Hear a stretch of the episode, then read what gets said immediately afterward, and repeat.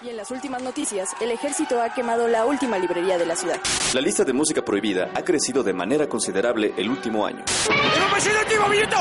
¡Oye, a atacar! ¡Contra japonesa! ¡Chico su madre! ¡No, no! ¡Ah! ¡Seguimos informando para Freak News! ¡Ah! Transmitiendo desde la capital del imperio, Freak Noob News, lo último que queda. Hola amigos y bienvenidos sean a Freak Noob News, su canal de cultura nerd. Yo soy Alri y estamos aquí en el primer programa oficial del 2019, un nuevo año, un nuevo programa y eh, no estamos solos, sino que en esta ocasión vía telefónica nos acompaña el buen Mike Maca. ¿Cómo, cómo te la pasaste en estas fechas, mi buen Mike? ¿Qué onda, Adri? Gracias por la invitación. Pues bien, gracias. Este, ya sabes, engordando un poco. Pero Ajá. trato de hacerlo. Pero pues bien, bien, ya sabes, con la familia, todo tranquilo. Viendo muchas películas. Películas navideñas sobre todo. Wow, que abundan demasiado en estas fechas y tristemente la mayoría ni siquiera son buenas, que es lo peor de todo. Sí, pero pues yo creo que es como... Bueno, no sé si te pasa a ti, pero a mí sí me pasa que tengo como que algunas películas ya navideñas que tengo que, que siempre veo y, y, o sea, les digo, las puedo ver cualquier eh, día del año, ¿no? Pero es como que tradición verlas en esta época. Como, como para ti, como cuál es tradición ver en esta época, porque para mí tradición ver en esta época es Harry Potter, El Señor de los Anillos o El Hobbit, o sea, no, no puede ser Navidad si no he visto una de esas películas, ¿sabes? Sí, pues mira, yo por ejemplo tengo pues, como que otras, tampoco es este, eh, a lo mejor no tan directamente en el lado ñoño, porque por ejemplo para mí es, sería eh, Mi pobre angelito, eh, hay una película de Sandra Bullock y Ryan Reynolds, se llama La propuesta, esa siempre la veo en estas épocas, no sé por qué. ¿Sí, la, conoces? No, no, nunca, nunca la había visto honestamente, ni siquiera me suena de nombre. Sí, eh, hay otra también de Ryan Reynolds precisamente, eh, pero la verdad no, me- no recuerdo el nombre, pero siempre la veo también, de, de que según en el pasado era gordo y después se vuelve millonario y guapo y trata de, de conquistar a la chica que de la que siempre estuvo enamorado, Ajá. este, y también es navideño. Te Digo, esas- e- ese tipo de películas siempre son las que veo en este, también el Expreso Polar. Ah, bueno, El Este- Expreso Polar es un clásico. Me, me encanta esa película. Muchos la ponen como una muy mala película Sí, de Navidad, verdad es que pero a mí me encanta. Sí, pues tiene sus cositas, ¿no? Aparte, para ese tiempo la animación yo creo que era muy, muy buena, ¿no? O Sí. sea, comparabas esa película con otras que había en el tiempo y pues sí, sí superaba por mucho a otras. Sí, sí, sí, sí. Y era buena. Bueno, a mí, a mí en cuestión de animación y en cuestión de este de historia no, no se me hace una mala película. O sea, creo yo que es una buena película. Tiene momentos emotivos, emocionantes. Y no sé por qué la gente le tiene tanto hate. Vaya, si yo la veo y es de wow, es, es muy buena la película. Como que súper americanizada, ¿no? Es como que súper de la cultura este, americana de Santa Claus y quizás por eso, ¿no? O sea, porque tío, pues a mí también no, me molesta, de hecho me la película igual también me gusta, ¿no? Y, me, y, sí, aunque la historia es algo sosa, pues yo creo que es disfrutable y sobre todo en, en épocas así decembrinas, yo creo que es bien, ya ves, hasta la utilizan para hacer conciertos. Creo que aquí en México hubo algo así, ¿no? De que la una La- orquesta tocó, tocó, o sea, la música de la película Es mientras correcto. pasaban la película, ¿no? Sí, o sea, y pues esa es otra, ¿no? La música es demasiado buena y como bien mencionas, de hecho estuvo en el Teatro 1 y Teatro 2, si no me equivoco, los de Telmex, bueno, los de Slim. Sí, Este... Sí, sí. eh, y se presta, se presta bastante bien para ese tipo de eventos. Ahora sí, un evento 100% familiar, un evento pues enfocado, ¿no? Para juntar a la familia, a los niños, a la tía Chenchis, que vayan a disfrutar un poquito de música viendo una buena película. también esto ocurre con, ¿qué te gusta? Harry Potter, con este... Las películas del Señor de los Anillos, ¿no? Que pues pasa exactamente lo mismo, de... Que van a... Que, que ocupan esto, ¿cómo se dice? Eh, orquestas. Y ya para que esta película lo ocupen para eso, creo yo que es una muy buena película. Sí, la verdad. Y pues, y, y pues sí, yo creo que es una un buen pretexto también, ¿no? Para juntarte y, y ver la película, ya sea solo con tu familia, como quieras, pero es un buen pretexto para ver ese tipo de películas. Así es, sí, sí, de hecho sí. Y este... Y pues vaya, ¿qué, qué, qué hiciste? Bueno, o sea, saliste de vacaciones, este... Te quedaste en tu casa entrenando, maldiciendo la cuarta transformación, bendiciendo la cuarta transformación. ¿Qué, qué, qué hiciste esta Navidad? No, pues sí. Pues estuve, sí, estuve en mi casa, con mi familia, tranquilo, no salí. Y pues de hecho sí, todo ese mes estuve, no fui a entrenar. Por eso te digo que me la pasé engordando apenas regresé, pero luego, luego que inició el año regresé a entrenar. Ok, eso es bueno. Y, y pues de la cuarta transformación, pues ahorita maldiciéndolo, ¿no? Estuve tres horas parado como imbécil para que me dieran gasolina y total que no alcancé. Pero eso también me pasa a mí por no, por no prevenirme. Bueno, pues es que nadie lo vio venir, ¿sabes? O sea... Exacto, sí, es lo mismo que yo digo, que, que qué onda con ese, con esa mala planeación. Pero bueno, yo espero que todo esto sirva de algo, espero. Sí, esperemos que sí, y que yo no, yo bueno, yo yo no creo que todavía estemos así ya como Venezuela, como todo el mundo está diciendo. Este, pero ya ves que el- bueno, o sea, ya ves los memes, ¿no? De, ah, ya no hay gasolina, mira, ya estamos Venezuela, que no sé qué. Pero pues habrá habrá que ver qué qué nos depara el destino. Yo yo tengo fe. y este Año nuevo, propósitos. Ya, por cierto, ¿ya viste este Deadpool? El de Deadpool, la de. La de Once Upon a Deadpool.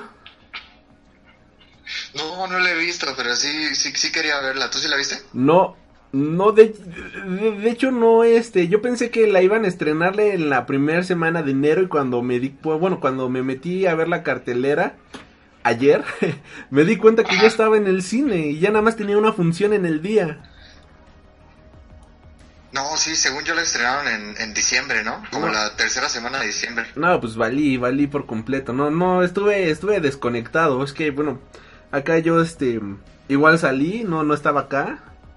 Y pues, no, no, me, me desconecté por completo de la cartelera. Y pues, no, no pude ver esta de Once Upon a Deadpool. La verdad tenía muchas ganas de verla. Espero todavía este, este fin de semana para echarle un vistazo, a ver, qué tal está, ¿no? O sea, no, no espero la, la gran película, pero por lo menos sí que esté, este, entretenida. Pues las críticas, ves, le han llovido completamente mal a esta pobre, pobre cinta.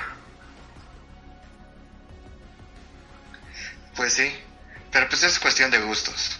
Así es, y bueno, Ya nada ves más... que todas, todas se, se critican. Ah, perdón. Sí, no, no, no, ya, eh, bueno, ya nada más este anuncios parroquiales, este, ya saben, síganos, síganos en nuestras redes sociales como Freak Noob News, en Tumblr, Instagram, YouTube, Facebook, este, YouTube y también el programa se va a estar retransmitiendo en casi, casi, en Front Front Row Rad- Radio o Front Row Radio, este no sé cómo se pronuncie, eh, todos los lunes a las 7 pm en www.frontrowradio.com.mx, así que si nos estás escuchando aparte desde esta radio, pues muchísimas gracias, de verdad este Gracias también por dejarnos transmitir, bueno, retransmitir el programa aquí en esta mm, transmisora de radio por internet. Eh, se, se agradece bastante, de verdad lo se aprecia. Ya saben, todos los lunes a las 7 pm, este, para si gustan eh, sintonizar aquí, si no tienen nada que hacer, en la oficina, en el trabajo, este, bueno, que creo que es lo mismo, en la casa, en la escuela, lo que gusten, pues ya ponen Front Front Row, Front Row Radio y ya este para que puedan eh, escuchar todos los lunes a las 7 pm el programa que están escuchando. De igual manera, si estás escuchando este programa ahí en, la página, pues nada más ahí deja tu comentario, su saludito, los leemos todos. Y pues ya también nos pueden descargar en Google Podcast, que es una, bueno, que es la, el sistema de podcast de Google, así que si ocupas Google, pues ya tienes este, este sistema, vaya. Es como el los podcasts de iTunes, pues ya lo tienen. Así que ya saben, pueden escucharnos a través de... Pueden escucharnos y descargarnos cualquier día de la semana, a cualquier hora, en iTunes, en iBox, en Google Podcasts y en Mixcloud. Ahí este... Dejen sus comentarios, dejen sus valoraciones, suscríbanse para que no se pierda ningún programa cada semana. Y Mike Maca, tus redes sociales. Pues mi Instagram, eh, eh, arroba MakeMaca, ahí me pueden encontrar. Bien. Y bueno, ahora sí comenzamos con el programa de la semanita. ¿Y qué te parece si nos vamos nada más a un rapidísimo corte musical y regresamos? ¿Te late? Claro que sí. Ok, ¿y quieres proponer la primera canción del podcast del año o, o yo la pongo? A ver, ponla y mejor pienso la otra. Ok, va, nos vamos aquí con una canción, no sé cuál, pero nos vamos con una canción y regresamos aquí al Freak Noob News Podcast, tu podcast de cultura nerd. ¿Me escuchas, Jerry? No, no quiero romper tus reglas ni nada. Es tu casa, tu mundo, tu trono de Julio César. Pero te diré lo que pienso sobre la escuela, Jerry. Es perder el tiempo, un montón de gente tropezando entre sí, el, el tipo de pregunta dos más dos y todos responden cuatro. Luego la campana suena, te dan un vaso de leche, un pedazo de papel que dice que puedes ir al baño o algo así. Es decir, no es para gente lista, Jerry. Sé que no es una opinión popular, pero es lo que pienso sobre eso. Este fue un buen desayuno, Beth. De veras te luciste con esos huevos. Desearía que tu madre los hubiese comido. Oh, I wanna know just how to love you, the jewel of California. Oh, I wanna skip stones on your skin, boy, and drown me in your water. My boy like a queen, unlike one you've ever seen. He knows how to love me better. A hit of dopamine, higher than I've ever been. He knows how to love me better. Cause you're safe like springtime, short days, long nights, boy. Tell me all the ways to love you. Cause you taste lucky strikes, you drag, I light, boy. Tell me all the ways to love you. Yeah. Tell me all the ways to love you. Tell me all the ways to love you. Oh, I wanna tiptoe through your bliss, boy. Get lost the more I find ya. Oh, don't wanna miss a second of this, boy. Hold tight and love me longer. Mm-hmm. And my boy like a queen, unlike one you ever see. He knows how to love me better. He knows how to love me. A hit of dopamine, higher than I've ever been. He knows how to love me better. Cause you're safe like springtime, short Tell me all the ways to love you. Cause you taste like lucky strikes, you drag, I light, boy. Tell me all the ways to love you. Tell me all the ways to love you. Tell me all the ways to love you.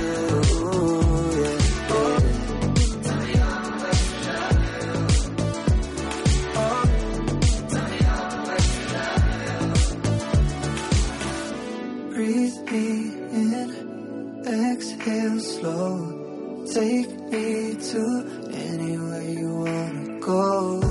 Breathe me in, exhale slow.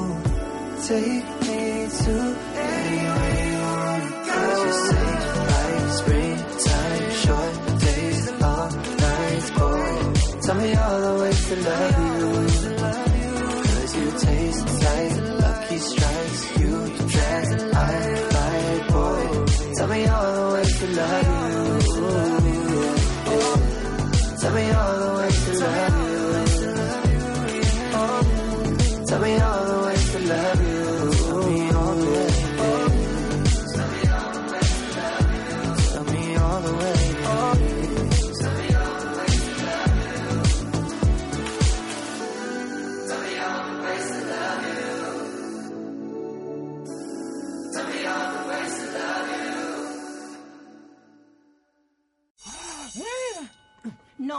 Que hoy es la noche de padres y maestros. Es obligatorio que todos traigan a sus padres a la Yo cafetería. nunca acepté esta noche de padres y maestros. Claro que sí, Sim. ¡No!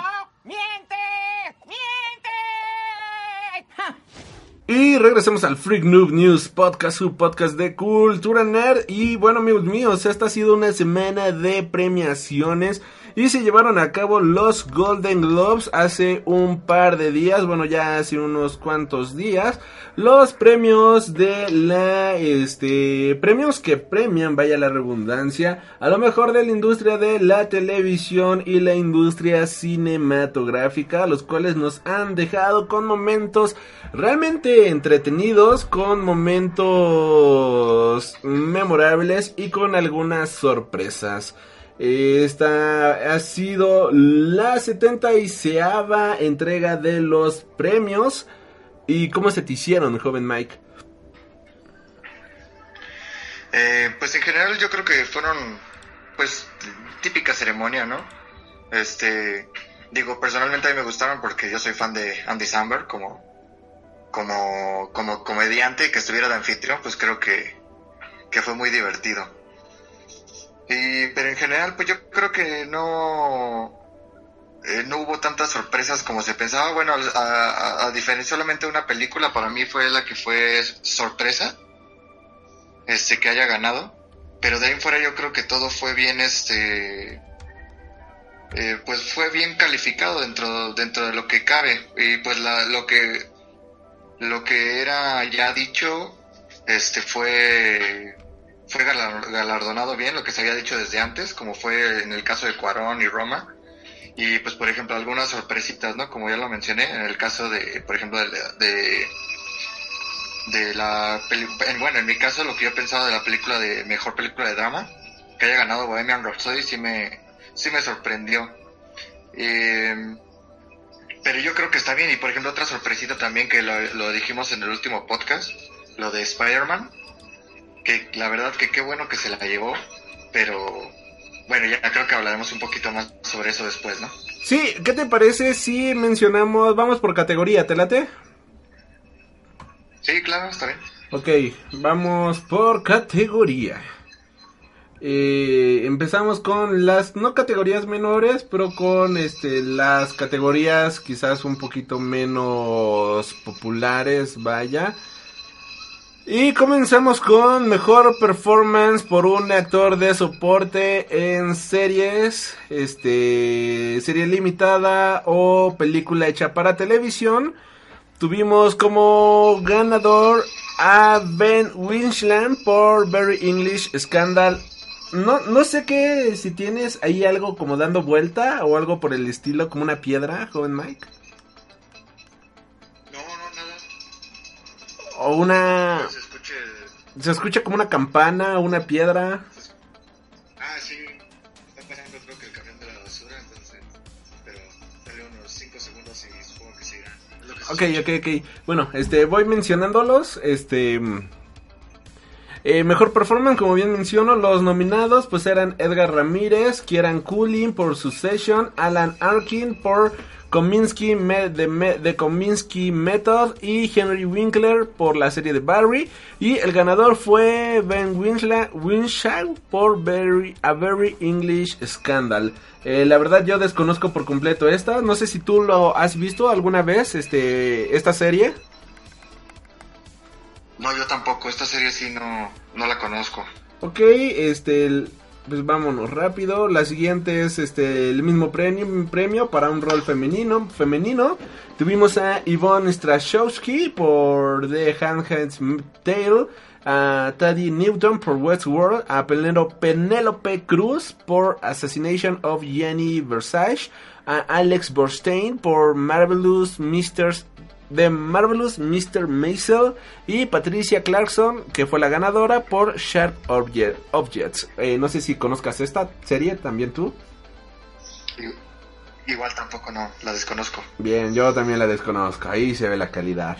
Ahora tenemos mejor performance, mejor actuación, mejor dicho, por un actor en, en serie de televisión, musical o comedia. Tuvimos como nominados a Bill Harder por la serie de Barry, a Donald Glover por Atlanta, a Jim Carrey por Kidding, a Sasha Baron Cohen por Who is America y a Michael Douglas, el ganador por The Kominsky Method. También conozco al actor, pero no conozco la serie, lamentablemente.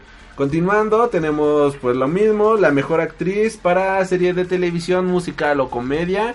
A Candice Bergen por la serie de Murphy Brown, a Christine Bell por The Good Place, a Deborah Missing por Will and Grace, a Alison Brie por Glow, y pues la ganadora fue Rachel Bronsnahan por The Marvelous Miss Maisel. Nos vamos ahora a mejor actuación para un actor en serie de televisión de drama. Tuvimos a Matthew Rice por The Americans, a Billy Porter por Pose, a Stephen James por Homecoming, a Jason Bateman por Ozark y a Richard Maiden por Body World. No sé si ah, conozcas la serie de Body World. No, tampoco, ¿eh? Ok, bien. Bueno, es la de guardaespaldas, ¿no? Que- sí, según yo es la de, creo que está en Netflix, si no mal recuerdo. La verdad es que no sé nada. Así que una disculpa. Sí, no, yo tampoco. Eh, bueno, continuando, tenemos mejor actriz por en serie de televisión de drama. Kerry Russell por The Americans, Julia Roberts por Homecoming, Elizabeth, Elizabeth Mons por The Handmaid's Tale, a Triona Bell por Outlander y a Sandra Oh por Killing Eve. Lo desconozco por completo, no sé si tú la conozcas. No, igual también estoy como tú. Bien. Este. Mejor actuación por un actor en una serie limitada o película para televisión. Tuvimos a Hugh Grant por Very, A Very English Scandal, a Benedict Cumberbatch por Patrick Melrose, eh, a Daniel Brühl en la serie de The Alienist y a Antonio Banderas, Banderas por Genius Picasso. El ganador fue Darren Criss por Assass- The Assassination of Gianni Versace. Mm, Como bien mencionábamos, ninguno la ha visto. Este, mejor. Sí. Ah, sí. Ok, Sí. te toca hablar de ella. Y de hecho viendo, y de hecho viendo ahorita los, los todos los nominados a la en, en esta categoría, digo, ¿qué onda con Darren Criss que se llevó el premio, eh? Porque, o sea, ya estar al lado de Cumberbatch, de, de Hugh Grant y de Daniel Brühl, O Antonio Banderas también. como un es veras, ¿no? Este sí debe ser como un orgullo para él. Pues la serie, pues, eh, pues a mí me gustó, fue muy, muy, muy, muy parecido el estilo que tuvo, este, a su temporada predecesora. No sé si viste la pasada, ¿no la viste? Eh, no, ni siquiera conocía la serie. Ah, bueno, pues es la American Crime Story, es el mismo creador de American Horror Story. Ok. Solamente que esta es sobre crímenes que existieron, o sea, es basado sobre crímenes reales y lo hace una serie. La serie, la temporada pasada fue la de O.J. Simpson, el futbolista, que mató a su esposa, bueno, que se cree que mató a su esposa. Ah, y esta ok. fue sobre el asesinato de, de Gianni Versace. Entonces yo estuvo estuvo muy buena y la actuación de Darren Criss la verdad es que sí estuvo fue memorable. Y digo sobre todo porque bueno este el, el director y productor de esta de esta serie Ajá, es el mismo es el mismo que, que hizo la serie de Glee. Ajá. Eh, de hecho yo soy muy fan de este de este director de este y productor también porque yo siento que es como que de los más versátiles que o sea pasando de hacer Glee a hacer American Crime Story y luego si te vas más al extremo American Horror Story yo creo que es muy muy versátil el tipo sabe mucho sabe hacer muchas cosas Claro, Y, claro, pues claro. de hecho es este tip, este chico Darren Criss es de la escuela de Glee, ¿no? Él viene de, de ahí, es donde se hizo famoso. Y pues que venga aquí a dar act- actuaciones como las que tuvo, pues yo creo que, que valen la pena. Si pueden ver la serie, pues la verdad está recomendable. O sea, es una historia corta. Me parece que son como ocho episodios. Y pues es, sobre, si les gustan las historias de crimen y misterio, yo creo que esta, esta historia les gustará. Sobre todo porque está basada en una historia real. Obviamente se exageran algunas cosas, pero eh, digamos la, la premisa principal que pasó en la vida real es lo que, lo que se ilustra en la, en la serie. Ok, suena, suena, suena bastante interesante, suena bastante buena. Así que, pues sí, ¿no? Habrá que ver, habrá que ver este, la serie. Ya, ya había oído hablar de esa serie creada por este cuate, no sabía que era esta, si te soy honesto. Y pues vaya, sí, sí habrá que verla. Y bueno, con esto nos vamos a Mejor Actriz para una serie limitada o película para televisión. Tuvimos aquí a nominada a talentos fuertes, a Amy Adams por Sharp Obje- Objects, a Regina King por Seven Seconds, a Laura Dern por The Tale, a Connie Britton por Dirty John y la ganadora fue Patricia Arcade por Escape of Dane Moore. Dane Moore. No sé si tú conozcas esta serie. No, no, no la conozco.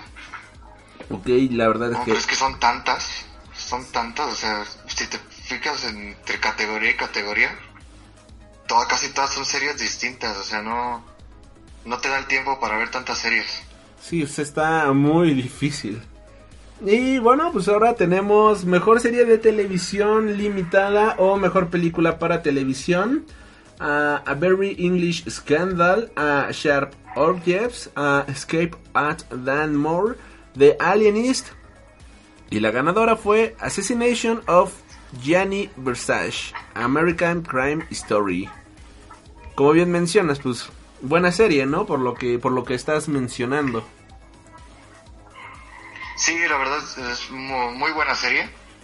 Y pues yo creo que ya tiene la misma escuela de la, de la temporada pasada, ¿no? También la- el, año pasado también se vuelve el premio este, el, eh, eh, igual American Crime Story. Entonces yo creo que, que pues viene, viene bien viene bien escrita la serie para que se, se siga ganando este tipo de, de premios. Entonces yo, yo esperaría que si volvieran a sacar otra, pues pues igual, ¿no? Ya, ya tendrían la formulita de cómo, de cómo hacerlo, pero sí, totalmente recomendable, recomiendo mucho esta serie. Qué bueno, qué bueno. Y bueno, ahora nos vamos a mejor serie de televisión, musical o comedia. Tenemos a eh, la serie de ah, se me. Barry, a The Marvelous Mr. Maciel, Kidding, The Good Place y la ganadora fue The Kominsky Method. No sé si conozcas algo, bueno, la serie ganadora. No, no, ni idea. Ok, y ahora nos vamos con mejor serie de drama. A Pose, a Killing Eve, a Homecoming, Bodyboard y la ganadora fue nada más y nada menos que The Americans. También la desconozco por completo. Sí, igual. Y con esto llegamos a... Igual. Sí, no, bueno, y con esto llegamos a la categoría de películas y mejor soundtrack original. Tenemos a, bueno, mejor canción original, mejor dicho.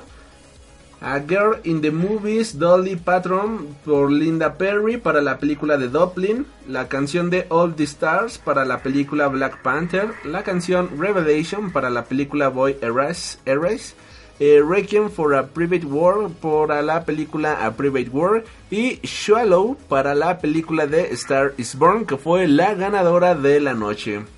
A mí pues me gustó, me gustó la me gusta la canción de Shallow, Shallow, pero la verdad es que All the Stars de Black Panther me gusta más. Indiscutiblemente es una película que me mueve más, me prende más, me emociona más, vaya. Y yo sí se le hubiera dado el premio a eh, All the Stars y no a Shallow de Lady Gaga. Sí, sí, pues probablemente nosotros por nuestro, nuestra, nuestro gusto más ñoño, pues se lo daríamos a Black Panther, pero pues es como lo que mencionaban en algunos podcasts eh, an- anteriores, pues esta película estaba, estaba hecha para, para ganar premios, ¿no? Eso fue lo que quiso Bradley Cooper y el, Y, y pues la, la, la canción, pues sí, como dices, está, está buena y todo lo que tú quieras, pero pues sencillamente está hecho para eso, ¿no? Y luego pues el plus de Lady Gaga y, lo y todo lo demás, pues se la da, digo, sinceramente no le veía competencia, yo, veía que se le iba a ganar fácil y creo que igual se la va a llevar fácil en, en los Oscar, pero pues bueno, puede ser eh, que, que cambien de opinión, pero sí, o sea, no, no veo que se, que se la lleve, que se, que, que, sea para otra, otra película esta, esta categoría. Ok. Y bueno, con esto nos vamos a mejor soundtrack original. Tenemos a Mark Shaiman por Mary Poppins Return, a Ludwig Göransson por Black Panther, a Alexandre Desplat por Isla de Perros, a Marco, Marco Beltrami por A Quiet Place y a Justin Horwitz por First Man que fue el ganador. Aquí igual me encantó el soundtrack de Black Panther, pero también el soundtrack de First Man fue brutal, algo que mencionaba en la reseña en video, era que el soundtrack pues a mí se me hacía muy minimalista, se me hacía muy este tomaba demasiados elementos, por ejemplo, de las películas de de este eh, ¿cómo se dice? Ah, Interstellar, lo cual le daba como que un toque muy épico, muy fantástico y eso, eso a mí me encantó por completo. Y qué, qué, qué bueno, ¿no? Que se lo haya llevado esta película. Desde mi punto de vista, pues sí es este... eh, e- es bueno que se lo llevara. Y pues, eh, qué lástima que no se lo llevó Ludwig Göransson por Black Panther. Me sorprende que sea un hombre, vaya la palabra racista, un hombre blanco para una película tan negra. pero, pero bien merecido, bien merecido honestamente. Sí.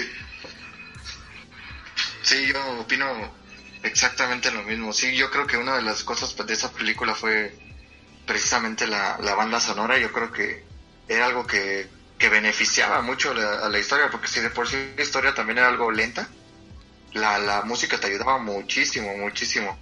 Hacía que se, que se vivieran más la- las escenas que veías dentro de la película, ¿no? Como tú dices, eh, teniendo un poco de, quizás de inspiración o de tributo a, a otras películas también que tienen la misma temática. Y pues sí, yo también creo que es este bien merecido el premio. Digo, a mí me hubiera gustado que se hubiera llegado Alexandra Splat, la verdad. Creo que se la deben desde el año pasado. Pero, pero bueno, no, no, no creo que haya sido mal, mal asignado el premio. Creo que está bien. Bien, y hablando de cosas bien, también tenemos la categoría de mejor película en lengua no inglesa. Los nominados: Never Look Away, película al- alemana dirigida por Florian Jenkins von Donnersmarck. A Girl, película belga dirigida por Lucas Dont. A Capernaum, película libanesa dirigida por Nadine Levaki. A la película de Shoplifters, película japonesa dirigida por Hirokazu Koreeda. Y la película que ganó fue Roma, película mexicana dirigida por Alfonso Cuarón. Este, ya no había sorpresas aquí, si somos honestos. Sí, ¿no? Este, pues bien, lo, lo dijimos también en podcast atrás, ¿no? El Ahí, cantadísimo. este, no me se aguanta tantito, es que se oye demasiado fuerte ahí como con unas llaves. Es que no sé qué, qué, qué sea, pero suena, suena muy intenso, de verdad. Se oye de hecho más el ruido que tu voz. ¿En serio? Sí, Pues es que eh, precisamente es otra vez la, la- otra campana, no sé qué pedo estaban. Otra vez está pasando el, el camión o algún señor con un carrito, no sé. No, Ok. no, no estoy bien. Pero es otra vez igual una campana de. para basura. basura a las 11 de la noche, eso está muy creepy, pero... Sí, de verdad, en serio. Pero y ya bueno. 12 es lo más raro. Pero bueno, ya creo que ya pasó, ¿no? ¿O está pasando? Sí, ya, ya se escucha más lejos. Sí, sí. sí. Ok, va, ya continúa. Como bien decíamos, ¿no? Para sorpresa para nadie, no sé tú Sí, qué es- opines. No, no, cantadísimo, este, es lo que te decía, yo no le, no le veía competencia tampoco. Yo creo que es de las de la, de las más seguras que había en, en la noche. Ya todos sabían que se iba a llevar ese premio. Yo creo que hasta incluso no se debieron haber presentado los los directores de las demás películas porque no así este pues Roma ya estaba bien cantadísimo, ¿no? Más allá de su historia, de si le haya gustado o no a la gente,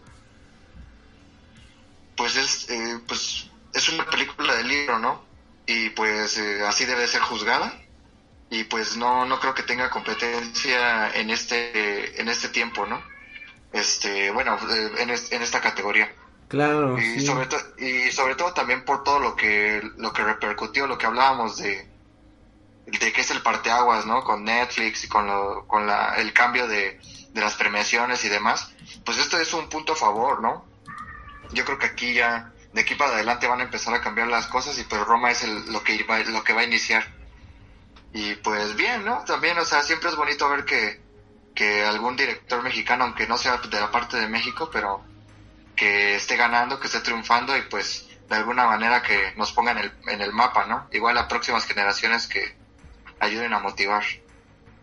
Así es, y este, por cierto, nada más como anuncio parroquial, van a tener estas películas en la, en la, en la cineteca, ahí este, para que puedan, este, checar la, la cartelera de la cineteca, van a estar todas las películas que estuvieron nominadas en película extranjera y otras más en una muestra internacional de cine que creo que ya inició o inició esta semana para que chequen la cartelera si son aquí de la capital o viven cerca de la capital de México y tienen eh, los recursos para poder viajar a la Cineteca Mexicana, bueno aquí a la Cineteca Nacional y que puedan, ¿no? Disfrutar de las demás películas que siempre es bueno pues ver, ¿no? Este poder ver las las demás este pues las demás mm, mm, no quiero decir compe-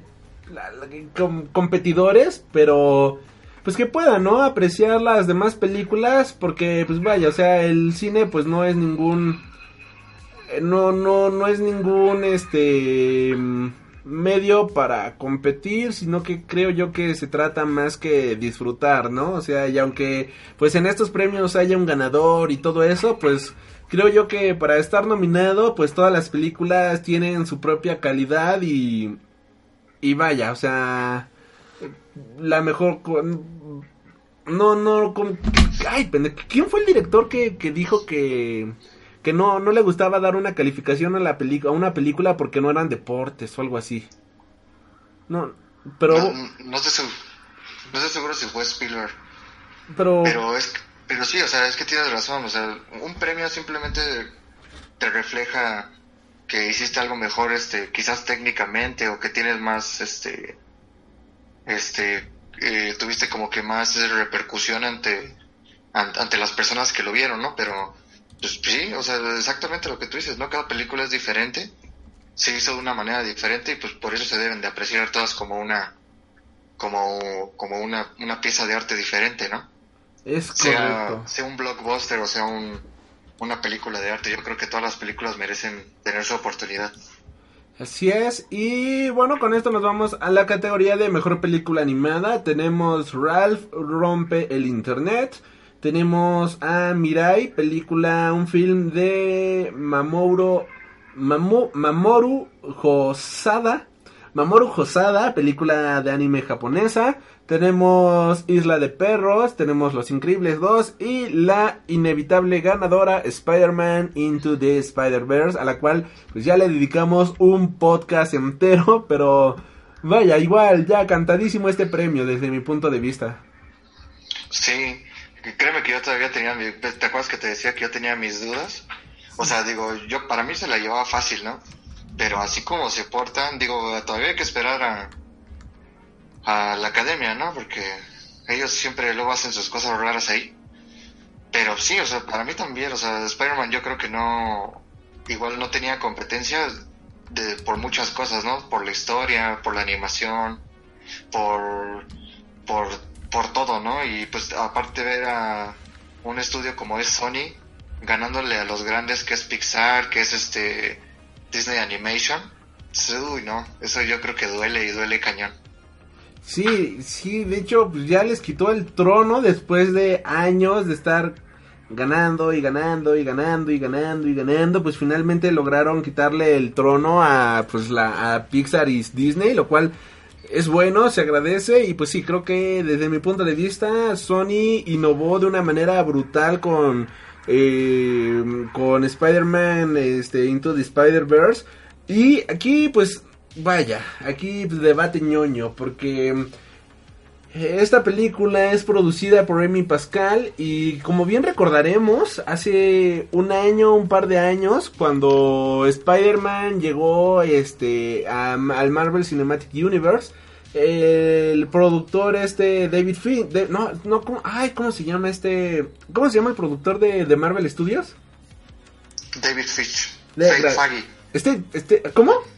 Kevin Feige. Kevin Feige, gracias. Este Kevin Feige pues salió en una entrevista junto con esta Pascal y pues de hecho estuvo muy cabrón porque como que la hizo menos en ese momento diciendo, sí, sí, sí, claro, este, ya tenemos a Spider-Man, este, bla, bla, bla, ¿no?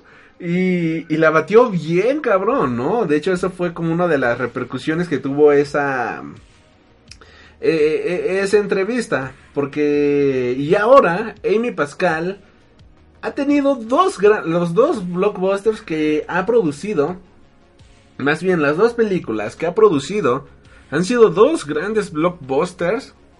Quizás Venom no fue de nuestro agrado, quizás no es la mejor película del año, pero vaya que fue un exitazo.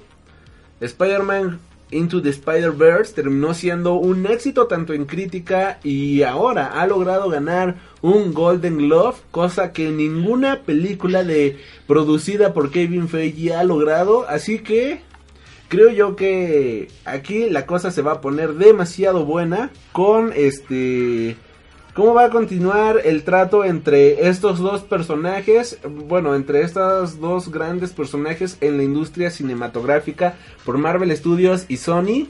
Y la otra, este, cómo va a repercutir esto en las propiedades que tiene tanto Sony como Marvel y cómo pues van a tratar de compartir esta, este universo, vaya, porque con tan solo dos películas ha demostrado esta mujer que es demasiado capaz y que puede lograr lo que Kevin Feige ha logrado en 10 años, lo cual está muy, pero muy cabrón, no sé tú cómo lo veas. Sí, pues la verdad sí es este, es, de tener cuidado y yo creo que también, o sea, pues esto realmente puede afectar también incluso al MCU, ¿no? Porque, pues, por ejemplo, ahorita ya se confirmó la secuela de Spider-Man, bueno, de, de estas películas animadas, y también se confirmó la secuela de Venom.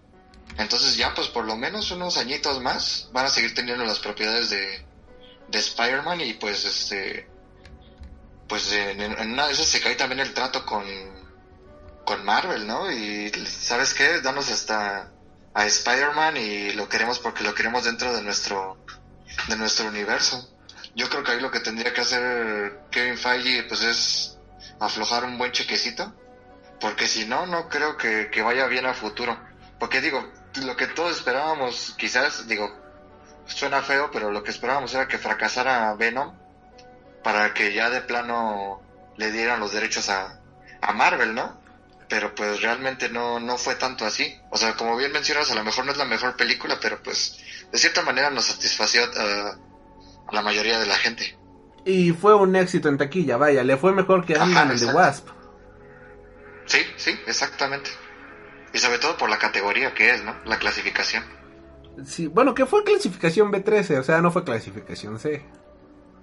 No, pero pues por ejemplo, ¿qué va una clasificación B13 a una clasificación este A, ¿no? Que es para toda la familia, que son las casi todas las películas de Marvel. Bueno, eso sí, tienes razón. Y pues bueno, pues habrá que ver cómo continúa. El debate se va a poner demasiado bueno. Me felicidades, vaya. A Amy Pascal, excelente, ah, excelente productora, ha sabido hacer las cosas demasiado bien. De verdad, este, ha sabido cómo moverse, ha sabido cómo trabajar los personajes. Y pues ojalá esto nos dé frutos para nuevas series, nuevas películas del universo de Spider-Man, pero bien desarrolladas. De hecho, me acuerdo que en un este inicio, este mucha gente decía, "Ay, como una película de Venom sin Spider-Man. Ay, como una película de los Sinister Six. Ay, como una película protagonizada por fulanita de tal, ¿no?" Vaya, o sea, en Spider-Man Into the Spider-Verse, como bien mencionábamos, ya nos presentaron a los Sinister Six sin necesidad de absolutamente nada. Eh, ya nos presentaron una película de villano bien este, producida que terminó siendo Venom. Y las cosas... eh, eh, muchos decían como una película de Spider-Man sin Peter Parker. Vaya, ya nos presentaron la película de Miles Morales. Así que le auguro un buen futuro, a, futuro al universo arácnido en el, en el cine. Yo le doy tiene mi sellito de aprobación, vaya. Sí, yo también. Y pues ojalá que sigan con la misma calidad, la verdad. Por eso siempre es bueno. Así es, y bueno, con esto nos vamos a mejor guion, porque si no se nos hace tarde. Y tenemos a los nominados: Barry Jenkins, If Bill por la película If Bill Street Cold Talk, a Deborah Davis y Johnny McMara por The Favorite, a Alfonso Cuarón, que lamentablemente no ganó, por Roma, a Adam McKay por la película The Vice, y los ganadores de la noche, Nick Val Vallalonga, Brian Curry y Peter Farrelly por la película The Green Book. No la he visto, honestamente. Eh, no, yo tampoco creo que ni siquiera ha llegado aquí a México. Pues este, digo, va muy de la mano el premio, ¿no? De con, con mejor película. Pues el guion está escrito por pues el hijo de Valelonga, ¿no? De este Nick. Entonces yo creo que está pues está bien este pues bien escrito. Y pues digo, la, la película quizás no, no sea la no, no sea la- la- la- lo mejor del mundo, no sé cómo vaya a estar, necesito verla para pues para dar un, una opinión, ¿no? sobre cómo está la película, pero pues no sé si has escuchado de la película, de qué trata. Es un musical, por lo que estuve investigando. Este, creo que como bien mencionas, no ha llegado a México. Y pues es todo lo que sé. No sé nada más. Sí, pues ni yo, o sea, lo, que sé es que creo que es de la década de los setentas y es sobre eh, dos, dos tipos, un afroamericano y un italoamericano que se unen, ¿no? Uno es pianista y pues para sobrevivir su, su vida musical, ¿no? Dentro de, en esa época. Es lo que tengo entendido, pero realmente no, no sé de qué, de qué venga. Entonces, pues, tengo, pues, no sé, cuando llegue ya tendré que ir a verla para, para ver qué tal. Sí, estaría, estaría buena, estaría bueno este checarlo. Y bueno, con esto nos vamos a mejor director. Y tuvimos a Bradley Cooper, el la pobre cosita de la noche que no pudo ganar nada, por Star is Born. A Adam McKay por Vice. A Spike Lee por Infiltrado en el Ku Klux Klan. A Peter Farrelly por Green Book. Y Alfonso Cuarón por Roma. Aquí pues también bien merecido este premio. Me pues vaya, Alfonso Cuarón demostró con Roma ser un director brutal en todo el sentido de la palabra. Y también Spike Lee, fíjate, no sé si tuviste la película del infiltrado en el Ku Klux Klan. No, no, no, no la vi. Mm, Vaya, es una película que trata sobre un chico de color que es este infiltrado en el Ku Klux Klan. y muy buena película, ¿sabes? O sea, la película, aunque toca un tema demasiado, mm, vaya la palabra, oscuro, o sea, muy denso, logran mantener un humor demasiado negro, demasiado sarcástico, en una trama la cual te hace sentir denso y al mismo tiempo emoción, ¿no? Es una película muy emocionante y divertida, o sea, no, no sé cómo ponerla, pero qué buena película, de verdad, qué agradable, o sea, es, es muy buena. Así que si tienen la, de hecho la van a reestrenar en la Cineteca, si tienen la oportunidad de verla infiltrado en el Ku Klux Klan, vale muchísimo, muchísimo la pena. Y con esto nos vamos a mejor actor de soporte para una película, bueno, para una película. a Sam Rodwell por Vice, a Richard E. Grant por Can You Ever Forgive Me, a Adam Driver por Infiltrado en el Ku Klux Klan, a Timothy Chalamet por Beautiful Boy y a Mahershala Ali por Green Book. Aquí solo tengo que mencionar que el, el traje que llevaba Timothy Chalamet era brutal, maldita sea. Brutal. Y pues bueno, se lo ganó la película de Green Book. De nueva cuenta, pues no se ha estrenado en México.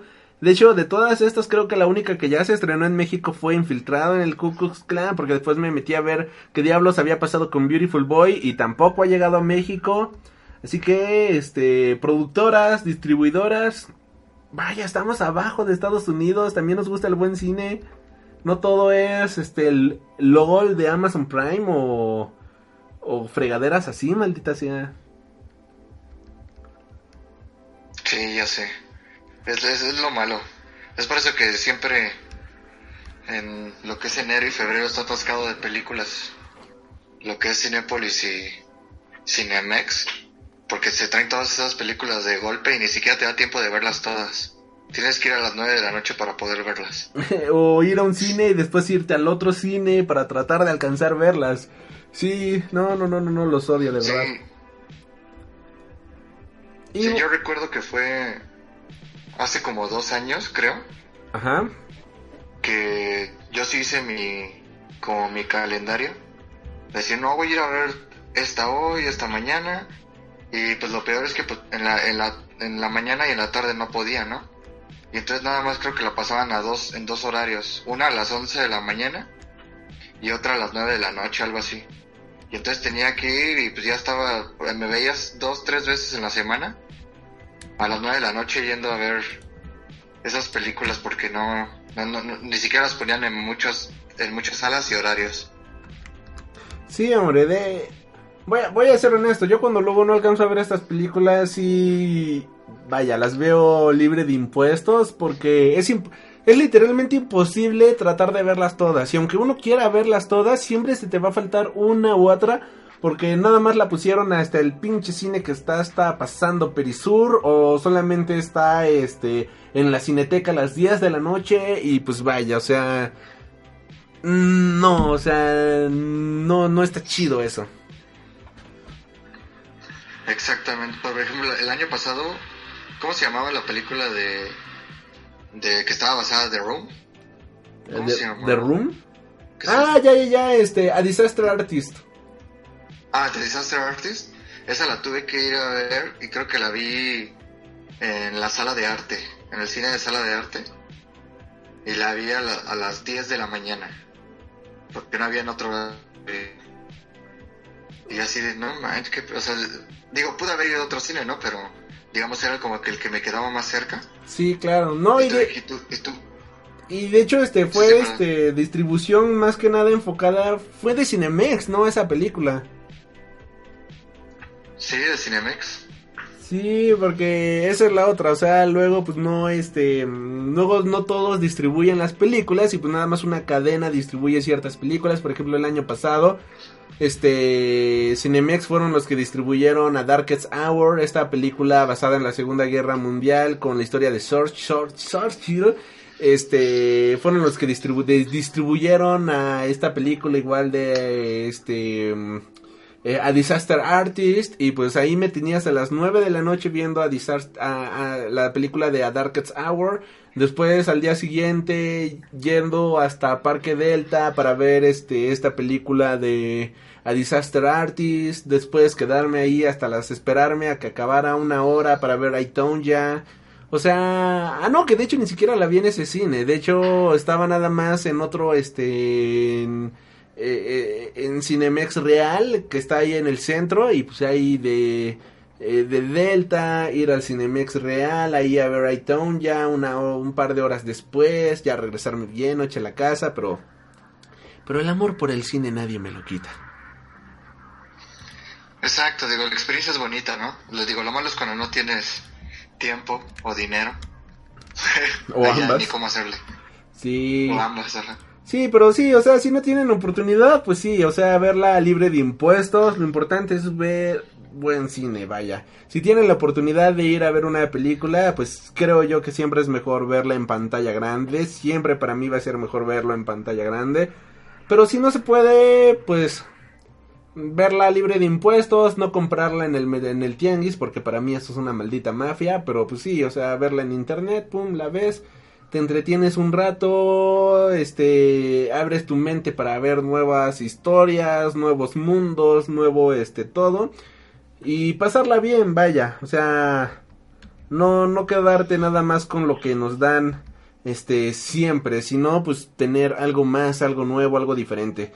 Y bueno, con esto este, nos vamos a Mejor Actriz de Soporte y tenemos a Rachel Weisz por The Favorite, a Emma Stone por The Favorite, a Claire Foy por First Man, que su actuación me sorprendió por completo, yo no conocía a esta actriz, y Claire Foy, vaya, excelente actriz que conocí el año pasado, 10 de 10, a Amy Adams por Vice, pobre Amy Adams que de nueva cuenta perdió, pobrecita, y a Regina King por If Bill Street Cold Talk. No conozco If Bill Street Cold Talk. No, no, yo tampoco. Ok, y bueno, con esto entonces nos vamos a Mejor Actor para una película musical o de comedia. Tenemos a John C. Reilly por Stan and Ollie, a Robert Redford por Old Man and the Gun, tenemos a Vigo Mortensen por Green Book, a Lin Manuel Miranda por Mary Poppins Return y el ganador que le ha agradecido a nuestro Señor y Salvador Satanás, Christian Bale por la película The Vice. Bien por Christian Bale. Me cae bien ese tipo. A mí también. Y es muy camaleónico, por lo cual se agradece. Exactamente. Y bueno, eh, con esto nos vamos a Mejor Actriz para una película, bueno, Mejor Actriz Principal para una película musical o comedia. Tenemos a Constance Yu por la película de Crazy Rich Asian. Tenemos a Charlize Theron por la película de Tully. A Ellis Fisher por Eighth Grade. A Emily Blunt por Mary Poppins Return. Y la ganadora Olivia Colman por la película de The Favorite. La cual también desconozco. Sí, desconozco, pero igual una gran favorita por lo que sé. Sí, y bueno, ahora nos vamos a Mejor Actor Drama. Tenemos a John David Washington por Infiltrado en el Ku Klux Klan, a Lucas Hedge por Boy Eraser, que igual película que no ha llegado a México. Tenemos a William Dafoe por A Eternity's Gate. Tenemos a Bradley Cooper por Star is Born. Y tenemos a Rami Malek por Bohemian Rhapsody, que fue, vaya, sorpresa de la noche, creo yo. Sí, fue sorpresa, pero a la vez no porque creo que también lo mencioné en, cuando hablamos de, esta película. Pues Bohemian Rhapsody, digo, a mi gusto personal no, no, no, no fue tan, tan de mi agrado. Pero igual, o sea, eh, eh, al igual que eh, Star is Born, es una película que está hecha para ganar premios, ¿no? Y tiene todo, todo, todo, todo, todo, todo, todo para ganar. Ay, pero está bien básica. claro, está muy, muy básica pero o sea, tiene todo para, o sea, por ejemplo, tienes la actuación de, de Malek, que eso siempre lo ven muy bien los, los, jueces, los críticos, que es cuando adoptas una, una otra vida, ¿no? Que en este caso sería lo de la de Freddie Mercury. Yo creo que pues, yo creo que ese es el motivo de que se lleva el, el premio, porque inclusive a mí no me gustó tanto, yo siento como que joteaba demasiado, ¿no? Ah, pero, pero abusaba, vaya, o sea, era, era demasiado. Exacto, o sea, por eso, por eso a, mí no me gustaba tanto, ¿no? Pero yo siento que era la, que es el, motivo por el que le dan a, Rami Malek el, el premio, ¿no? Digo, o sea, qué bueno que no se lo llevó Bradley Cooper, eso es lo que me da gusto. ¿Por, por, ¿por qué lo odias? No, no lo odio a él, o sea, lo odio que haya querido volverse director y que haya utilizado un refrito de película que sabía con el que iba a estar nominado a fuerza en, los premios, ¿no? O sea, él, yo siento que lo hizo como para decir, ¿saben qué? Yo también puedo ser director y, y también puedo ganar premios, bitch. Ah, ok, es como llegar a un bar y decir, yo sé tocar la guitarra y sé cantar y cantas Imagine, ¿no? Que sabes que todo el mundo va a cantarla, ¿no? O algo por el estilo. Ah, exactamente, o sea, él eh, tomó una película que era el refrito del refrito, que sabía que era que era una película que iba a estar, este, que nada más por el simple hecho de hacerla iba a estar nominada. Y pues, ¿qué hizo? Pues metes a Lady Gaga, ¿no? O sea, una cantante que es popular y que, que aparte tienes este, el, tienes una cierta seguridad de que sabes de que, de que es actor, de que, de que sabe actuar bien, de que puede ser dramática y de que aparte el plus de las canciones, pues obviamente eso te va, te va a traer mucho, mucho plus a tu película, ¿no? Pero ya querer competir con otros, o sea, hay, creo que hay una, hay un meme, ¿no? Por ahí que, de que hicieron una, una reunión de directores del año pasado, donde estuvo Cuarón, precisamente estuvo Spike Lee, este, y bueno, uno de los que estuvo invitado también fue Bradley Cooper. Y entonces, este, el, el meme creo que dice cuando, cuando los verdaderos directores oyen hablar a Bradley Cooper sobre la dirección y todos se le quedan viendo así como de este güey que, Ok, Eh, ok, ok. y pues te digo, te digo, no, o sea, no tengo nada contra Bradley Cooper, porque de hecho como actor me gusta, ¿no? O sea, muchas películas que he visto de él me, pues, me gustan. Y siento que es buen actor, no, no, no, no tengo nada contra él. A mí Pero, solo pues, me o gusta sea, su voz en Rocket Raccoon. Sí. ah, mira, pues fíjate, inclusive es hasta parte de, de la cultura nerd también, ¿no? Sí. Pero, pero te digo, ya cuando, cuando quieres meterte a hacer, pero digo, no, no, no, no le quito su, su gusto, ¿no? Si quizás en el futuro pueda hacer otra película y a lo mejor le, le sale bien, ah, bueno, pues yo estoy abierto a cambiar de, de opinión, ¿no? Pero digo, pero ya, pero hacer ese tipo de cosas así de mala leche, no. Ok. No, no, no me gusta. Buen, buen punto de vista, no lo había visto así. Pero bueno, con esto nos vamos a mejor actriz principal de drama. Tenemos a Rosamund Pike por A Private World. Melissa McCarthy, sorpresa que haya estado nominada. Claro, sí. Por Can You Ever Forgive Me. A Nicole Kidman, lamentablemente no por su actuación en Aquaman, sino por su actuación en Destroyer. A Lady Gaga por A Star is Born. Y a Glenn Close por The Wife. Eh, lo mismo, no, no conozco a la ganadora. Sí, no, y la película tampoco no, no lo ubico. Pero bueno, con esto entonces nos vamos a mejor película, comedia o musical. Tenemos a Mary Poppins Return, The Favorite, a Crazy Rich Asians, a Vice y la ganadora Green Book, protagonizada por Viggo Mortensen y Marshala Ali. Eh, pues película que arrasó, ¿no? Toda la noche, así que pues creo yo que bien merecido, honestamente. Sí, pues la verdad, digo, cuando la vea, ya veré qué onda, pero pues yo creo que debe ser una buena película. O eso esperamos. eh, Exactamente, o sea, y pues ligado con el guion, ligado con la actuación de Mahershala, digo, pues yo siempre he confiado en ese tipo, ¿no? Me gusta mucho también cómo, cómo actúa Mahershala, entonces, pues yo creo que, que debe ser bien merecido el, el premio, ¿no? Sí, o sea, a mí me enamoró con su actuación como villano de Luke Cage. Después en la película de este eh, Moonlight, igual brutal, o sea, muy buena actuación, aunque solo sale igual un ratito. Y pues ha demostrado ser un gran actor, ¿no? En general, o sea, siempre está en las nominaciones, siempre está en las películas de Oscar. O sea, la escuela que trae este vato está muy cabrón. Sí, exactamente. Y pues yo creo que aquí pues, la, competencia era de Favorite, ¿no? Que probablemente sea también su competencia dentro de, de, de los BAFTA y, y de los Oscar. Así es, y bueno, con esto nos vamos a la categoría Estrella de la Noche. Mejor película de drama con A Star is Born, que perdió afortunadamente. este, If Bill Street Cold Talk, a Infiltrado en el Ku Klux basada en una historia loca, increíble y peligrosa. O sea, una película que de verdad váyanla a ver, váyanla, váyanla a ver. Eh, Black Panther, que perdió, bien merecido. O sea, ni siquiera veo porque estuvo nominada ahí, pinche película genérica. Pero la que ganó también es una película genérica. Así que, Bohemian Rhapsody como mejor película de drama. Bien, ¿no? Bien. Pues esta para mí fue, sí fue sorpresa, la verdad. Fue la, fue la, la segunda, bueno, sí fue la segunda sorpresa que tuve en la noche. Yo pensé que se le iba a llevar a Star Born. Yo pensé que se le iba a llevar Black Sí, Panther. De verdad pensé que se le iba a llevar Black Panther. ¿De verdad sí lo creías? Sí, sí, sí, No, sí. yo creo que nada más lo pusieron de compromiso.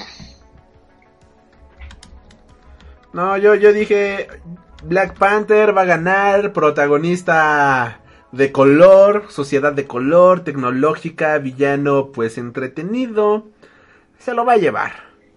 Y pues, o, o también dije, no, pues a lo mejor se lo lleva este infiltrado en el Ku Klux Klan y mira, sorpresa, se lo llevó Bohemian Rhapsody, la versión eh, rebajada en azúcar y grasas de la historia de Freddie Mercury. Pues sí, qué sorpresa, la verdad. Yo también yo no, no se lo hubiera dado, pero... Pues bueno. Así es, ya muchacho. se, se merecía, supongo. ¿Y qué te parece si nos vamos con esta una canción de, de Queen? ¿Te late?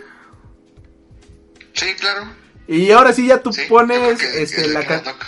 tú pones ahora sí este la canción del siguiente corte, ¿vale? Órale. Va, entonces nos vamos con alguna canción de Queen que te guste o yo la elijo. Me gusta Crazy Little Thing Called. Ok, nos vamos con la canción de Killer Queen de Queen. No, no es cierto. y regresamos al Freak Noob News Podcast, tu podcast de cultura nerd. Anda, Lisa, di algo gracioso. ¿Cómo qué? Algo estúpido como lo que dice Bar, muy bien viejo o ay caramba, algo así. Olvídalo, papá. Si un día soy famosa, tiene que ser por algo valioso, no por una frase insulsa y vacía. ¿Insulsa y vacía? Ay, no te preocupes, hijo. Lo mismo me decían a mí en la escuela. Ay, ese maestro payaso quisiera matarlo.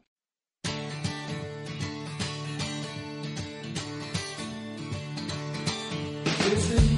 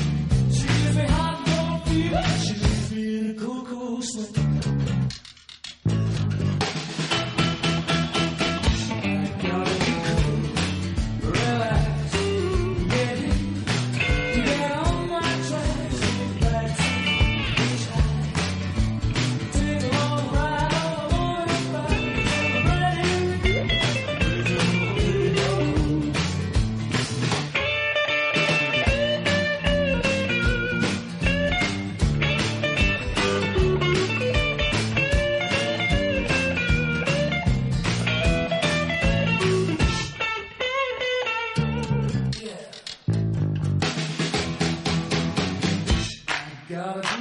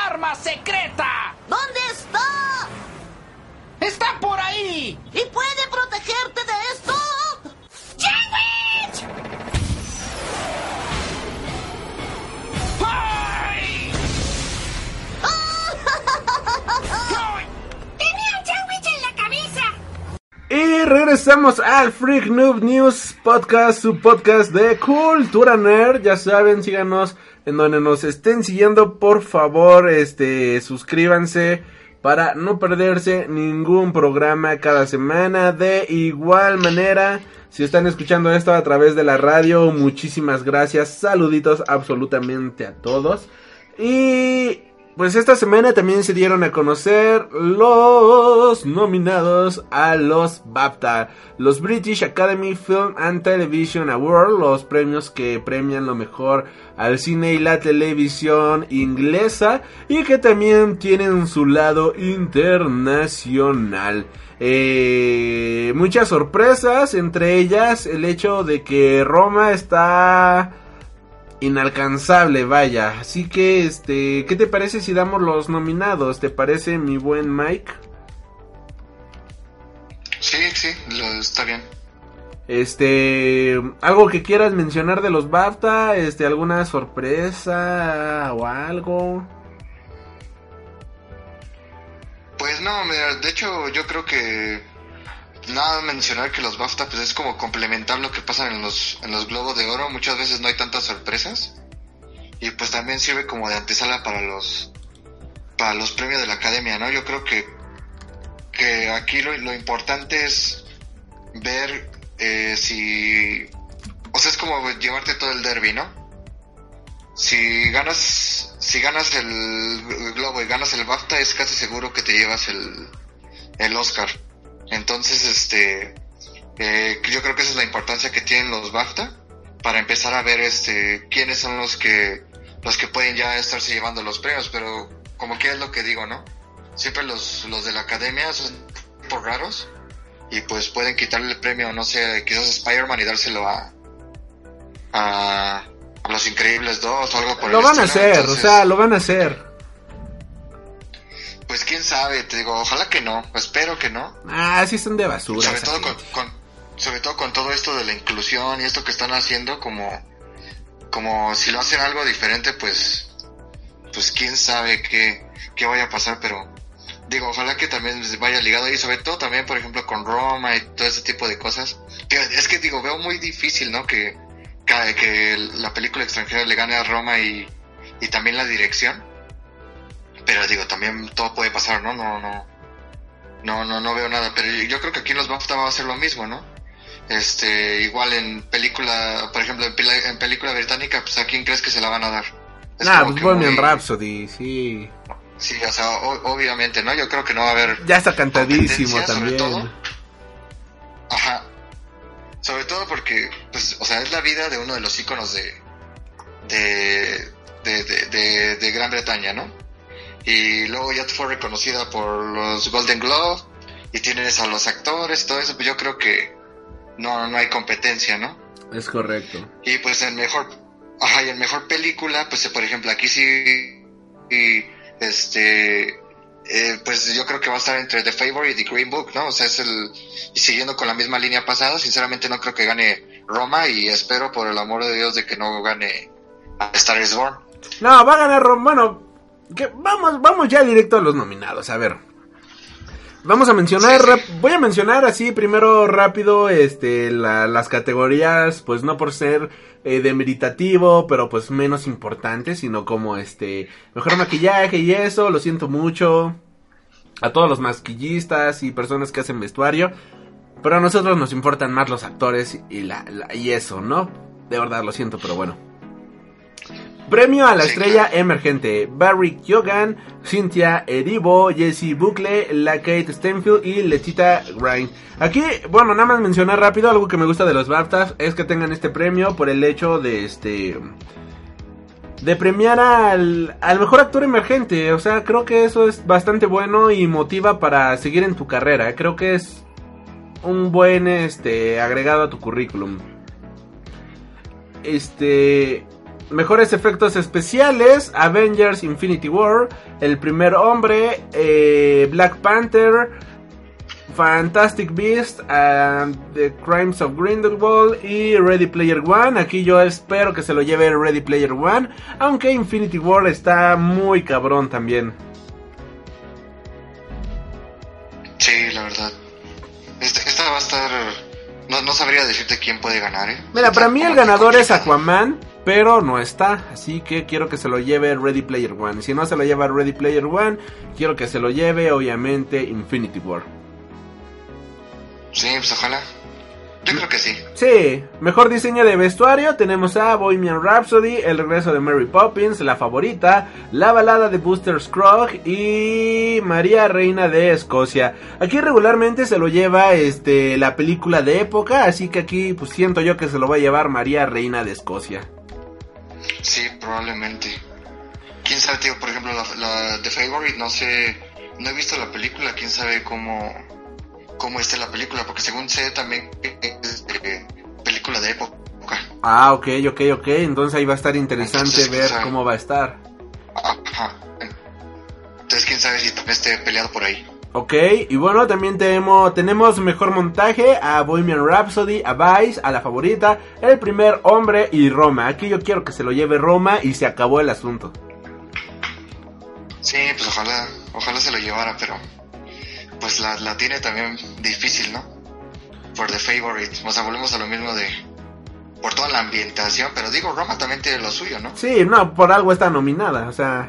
Sí, claro. Mejor música original, Infiltrado en el Ku Klux Klan, a If Bill Street Could Talk, a Isla de Perros, El regreso de Mary Poppins y Ha nacido una estrella. Aquí quiero que se la lleve ya sea El regreso de Mary Poppins o Isla de Perros.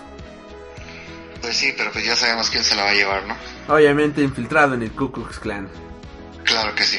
Mejor actor de reparto tenemos a Adam Adam Adam Driver por infiltrado en el Ku Klux Klan, a Merja Merja Merja a Me- ay dilo tú. Mahershala Ali. Gracias por Green Book, a Richard E. Grant por ¿Podrás perdonarme algún día? A Sam Rodwell por Vice y a Timothy Chalamet por Beautiful Boy. Aquí pues Adam Driver me gustaría, Mahershala Ali se lo va a llevar y Timothy Chalamet me gustaría ver su actuación ya que vaya, me encantó en la película de este Ay, en esta de Call Me By Your Name y la otra película de Bird, Bird, Bird, ¿cómo se llamaba? I Bird o algo así, o Bird, creo que Ah, se sí, llamaba. eh, sí, ya sé cuál, pero no me acuerdo el nombre. Era algo de Bird, algo de pájaro. Sí, sí. Eh, tenemos a Mejor Actriz de Reparto, a Amy Adams por Vice, a Clary Foy por El Primer Hombre, a Emma Stone por La Favorita, a Margot Robbie por María Reina de Escocia y a Rachel Weisz por La Favorita. Aquí yo espero que se lo lleve Amy Adams, por favor, dénselo a Amy Adams. Y si no se lo lleva ella, quiero que se lo lleve Clary Foy por El Primer Hombre. Sí, pues ojalá. Eh, mejor actor. Sí, sí, sí, sí. Creo que Amy Adams ya se lo merece. No sé tú, pero ya merece un premio esa mujer. Sí, pues ya va, va a ser que el... Yo creo que le, le va a pasar lo mismo de Leonardo DiCaprio, ¿no? De que siempre está nominada, pero nunca se lleva... Nunca Nada. se lleva nada. Sí, hombre. Y bueno, ahora tenemos mejor actor principal.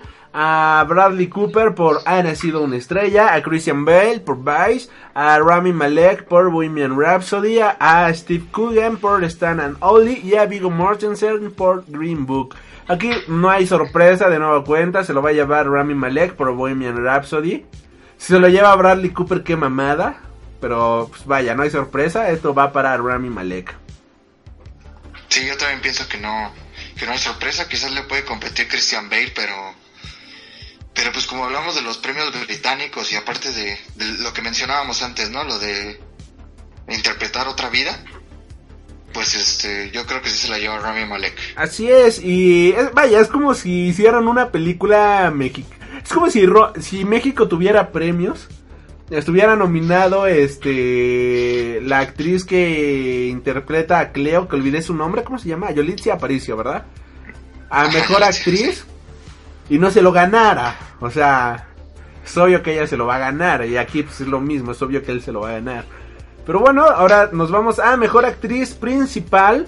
Tenemos a Glenn Close por La Buena Esposa, a Lady Gaga por Ha Nacido una Estrella, Melissa McCarthy por Podrás Perdonarme Algún Día, a Olivia Colman por La Favorita y a Viola Davis por Viudas. Oh, órale, Viola Davis. Sí, sorprendente que esté aquí. Sí. Y Sobre todo por la película. así es. Y bueno, nos vamos a mejor guion adaptado. Tenemos Infiltrado en el Ku Klux Klan. A Podrás perdonarme algún día. A El primer hombre. El blues de Beetle Street. Y Ha nacido una estrella. Aquí yo quiero que se la lleve infiltrado en el Ku Klux Klan. ¿sabes? Ay, perdón, ¿sabes? O sea, Ha nacido una estrella. Película cliché. Y el primer hombre muy americana como para que lo ganen. Sí, pues ojalá que se la se la llevara, no sé, lo veo lo veo raro, no sé si se a lo mejor The First Man sería quien ganaría. Pero pues obviamente también ahí tienes a Star is Born que vuelvo a lo mismo, ¿no? Pues es un guion que ya está escrito, o sea, no sé qué más le vas a le vas a ver como para premiarlo. Sí, Pero no. pero pues sí, este pues va- vamos a ver quién se lo lleva. A mí te digo, bueno. me gustaría el primer hombre o infiltrado en el Ku Klux Klan. Sí, ojalá que se lo llevara Spike Lee, sería sería bueno. Y bueno, con esto nos vamos a mejor guion original. Tenemos Cold War, La Favorita, Green Book, Roma y Vice. Aquí yo quiero que se lo lleve Roma, de verdad, pinche historia vergas. Pues sí, pero, Pero- No, no creo que se lo lleve, sinceramente. Yo creo que se, se la lleva Green Book o The Favorite. Y yo me inclino por Green Book, ¿eh? Yo creo que sí se la. Como que ha sido la sorpresa, ¿no? En estos premios. Exacto, sí, o sea, te digo, la verdad no la he visto, no, ni siquiera sé que cómo está, pero, o sea, yo digo, Roma no, no la veo ganando eh, mejor guion, porque pues, sinceramente tampoco no es que tenga un guion muy, muy complejo, ¿no? O sea, es este, guion, eh, Roma es más, más por lo técnico que por el guion que tiene, por la historia. Ok. Y pues, eh, y pues por lo que veo de Green Book es una, pues sí se ve que es una película más, este, más elaborada. No sé, sinceramente no sé, o The Favorite, no, no, no sé, inclusive eh, de este Vice, ¿no? No sé, no, no sé qué tan elaborados sean sus guiones. Pero pues si nos basamos en, en lo que pasó en los Golden, en los Golden Globes, creo que Green Green Book es una gran favorita.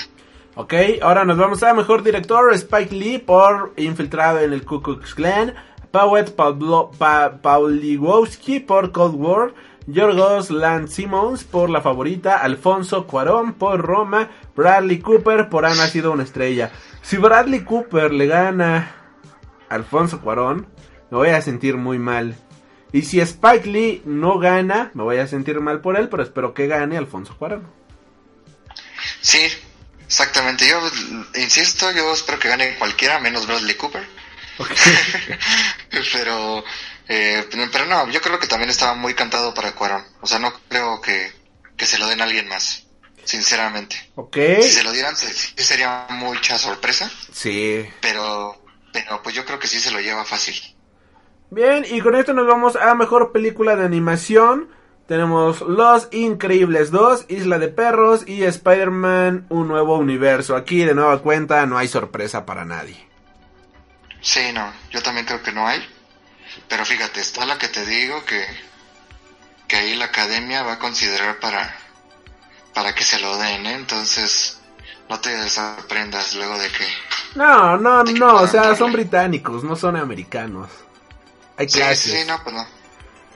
Sí, porque digo, in- inclusive Isla de Perros yo creo que se la merecería más que Los Increíbles, sinceramente. Ah, sí, sí, sí, sí. O sea, Isla de Perros, película hermosísima en una animación stop motion que es la cosa más artística y hermosa del maldito mundo. O sea, tanto en historia como en producción, como en cuestión de animaciones, supera por mucho a los increíbles. Sí, la verdad, sinceramente. Y Spider-Man Un Nuevo Universo es buena, tiene buena historia, tiene buen guion, tiene buenos personajes, la dirección es buena y la animación sobre todo es muy buena. Así que Spider-Man Un Nuevo Universo debe de ganar. Sí, ojalá que sí. Yo igual no le veo otra competencia, pero pues ojalá que se la lleve. Mejor documental tenemos a Free Solo, McQueen, RBG, They Shall Not Grow Old y Three Identical Strangers. Desconozco cuáles sean. Pues obviamente se lo voy a llevar McQueen, porque es la historia de Ray McQueen, entonces pues Yo esperaría que nada más. no, no es cierto, también no conozco. Ah, pésimo chiste, pésimo. Acabamos de perder a la mitad de la audiencia por ese chiste. Oh, discúlpenme. Regresen, por favor. Ya no vuelvo a hacer un chiste de ese tipo. Este, mejor película de habla no inglesa, tenemos a Cafarnaum, Cold War, Dogman, Roma y Un Asunto de Familia. Aquí igual, cantadísimo ya, no hay competencia. Que Cold War puede dar la sorpresa que ha estado nominado en varias categorías, pero vaya, Roma creo que ya es la favorita de todos. Sí, exactamente. Sí, yo también digo que Roma ahí va, va se va a llevar todo el derby. Ok. Vas a ver. Y tenemos mejor debut de un director, guionista o productor británico a Apostasy, a Beast, a, a Cambodian Spring, Billy y Ray and Liz. Los desconozco por completo. Yo también los desconozco, pero he escuchado que la película de Beast es muy buena. Ok. Entonces no sé si quizás a lo mejor sea uno de los favoritos. Michael Bien. Pierce. Ok, bien. Y ahora nos vamos a mejor película británica: Beast, Bohemian Rhapsody, La Favorita, eh, McQueen, Stan and Ollie y Nunca Estarás a Salvo. Aquí también no hay sorpresa. Va a ganar Bohemian Rhapsody. Sí, obvio. Superproducción, historia, actores, l- película lista para ganar premios. Y luego británica, pues más. Así es. Y mejor película tenemos Infiltrado en el Ku Klan, La Favorita, Green Book, Roma y Ha nacido una estrella. Aquí de nueva cuenta Infiltrado en el Ku Klan, muy buena, nominada, bueno, o sea, bien. Eh, ha nacido una estrella muy americana como para ganar. La favorita la desconozco, al igual que Green Book, lo cual nos deja con Roma ganadora. Sí, obviamente. O sea, si Bohemian Rhapsody estuviera en esta categoría, pues se lo llevaba Bohemian Rhapsody, pero aquí creo que Roma o Green Book tienen todas para ganar. Pues sí. Te digo, la verdad no sé cómo esté The Favorite. Este, porque yo también a lo mejor pienso que puede ser dientes. Pero pues no sé, digo, no, no creo que se la den a Roma, sinceramente. O sea, insisto en lo mismo como con lo de Guian. Pero pues quién sabe, ¿no? Todo puede pasar, digo, ojalá, ojalá que se la dieran. Sería muy bueno. Ojalá, ojalá que sí. Y este, y vaya, estos son los nominados a los BAFTAs. Este, algo que quieras agregar, joven Mike?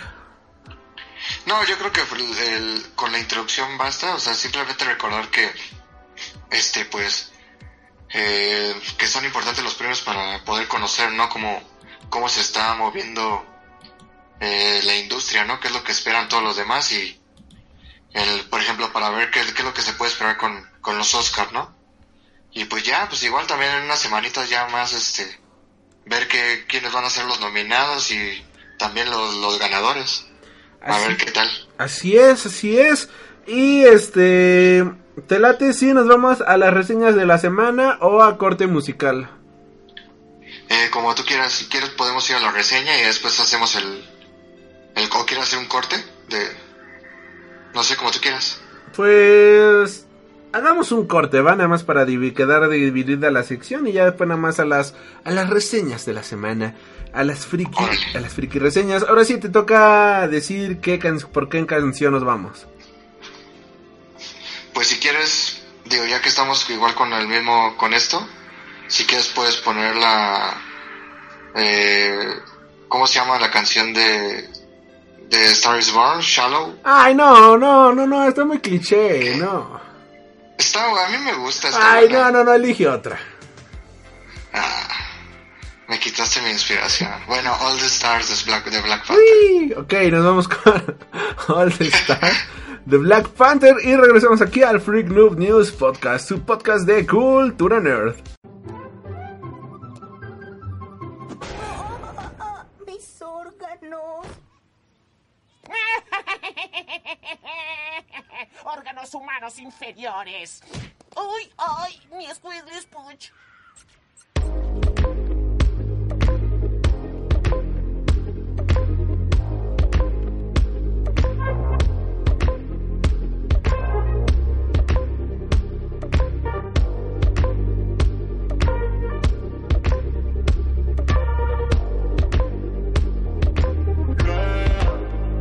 let's talk about love. Is it anything and everything you hold fire, I do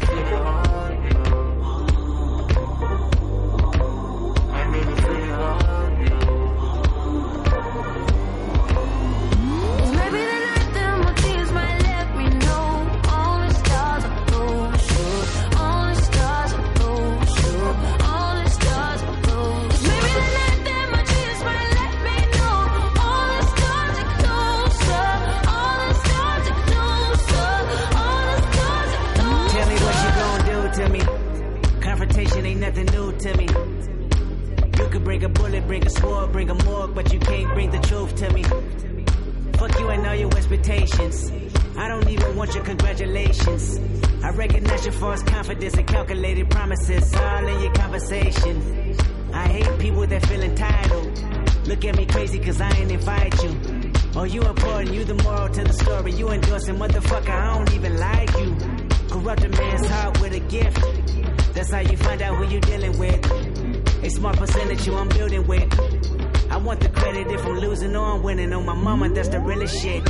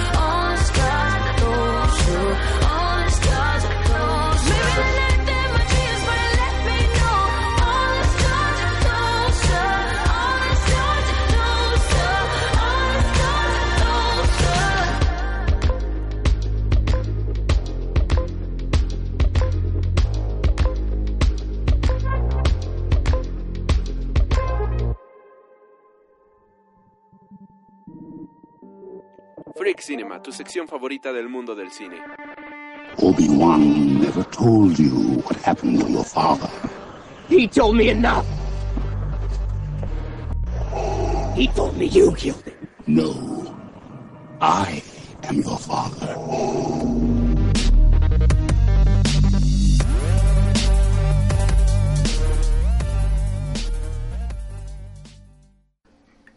Regresamos aquí al Freak Noob News Podcast, su podcast de cultura nerd. Acabamos de escuchar esta gran canción de la del soundtrack de Black Panther.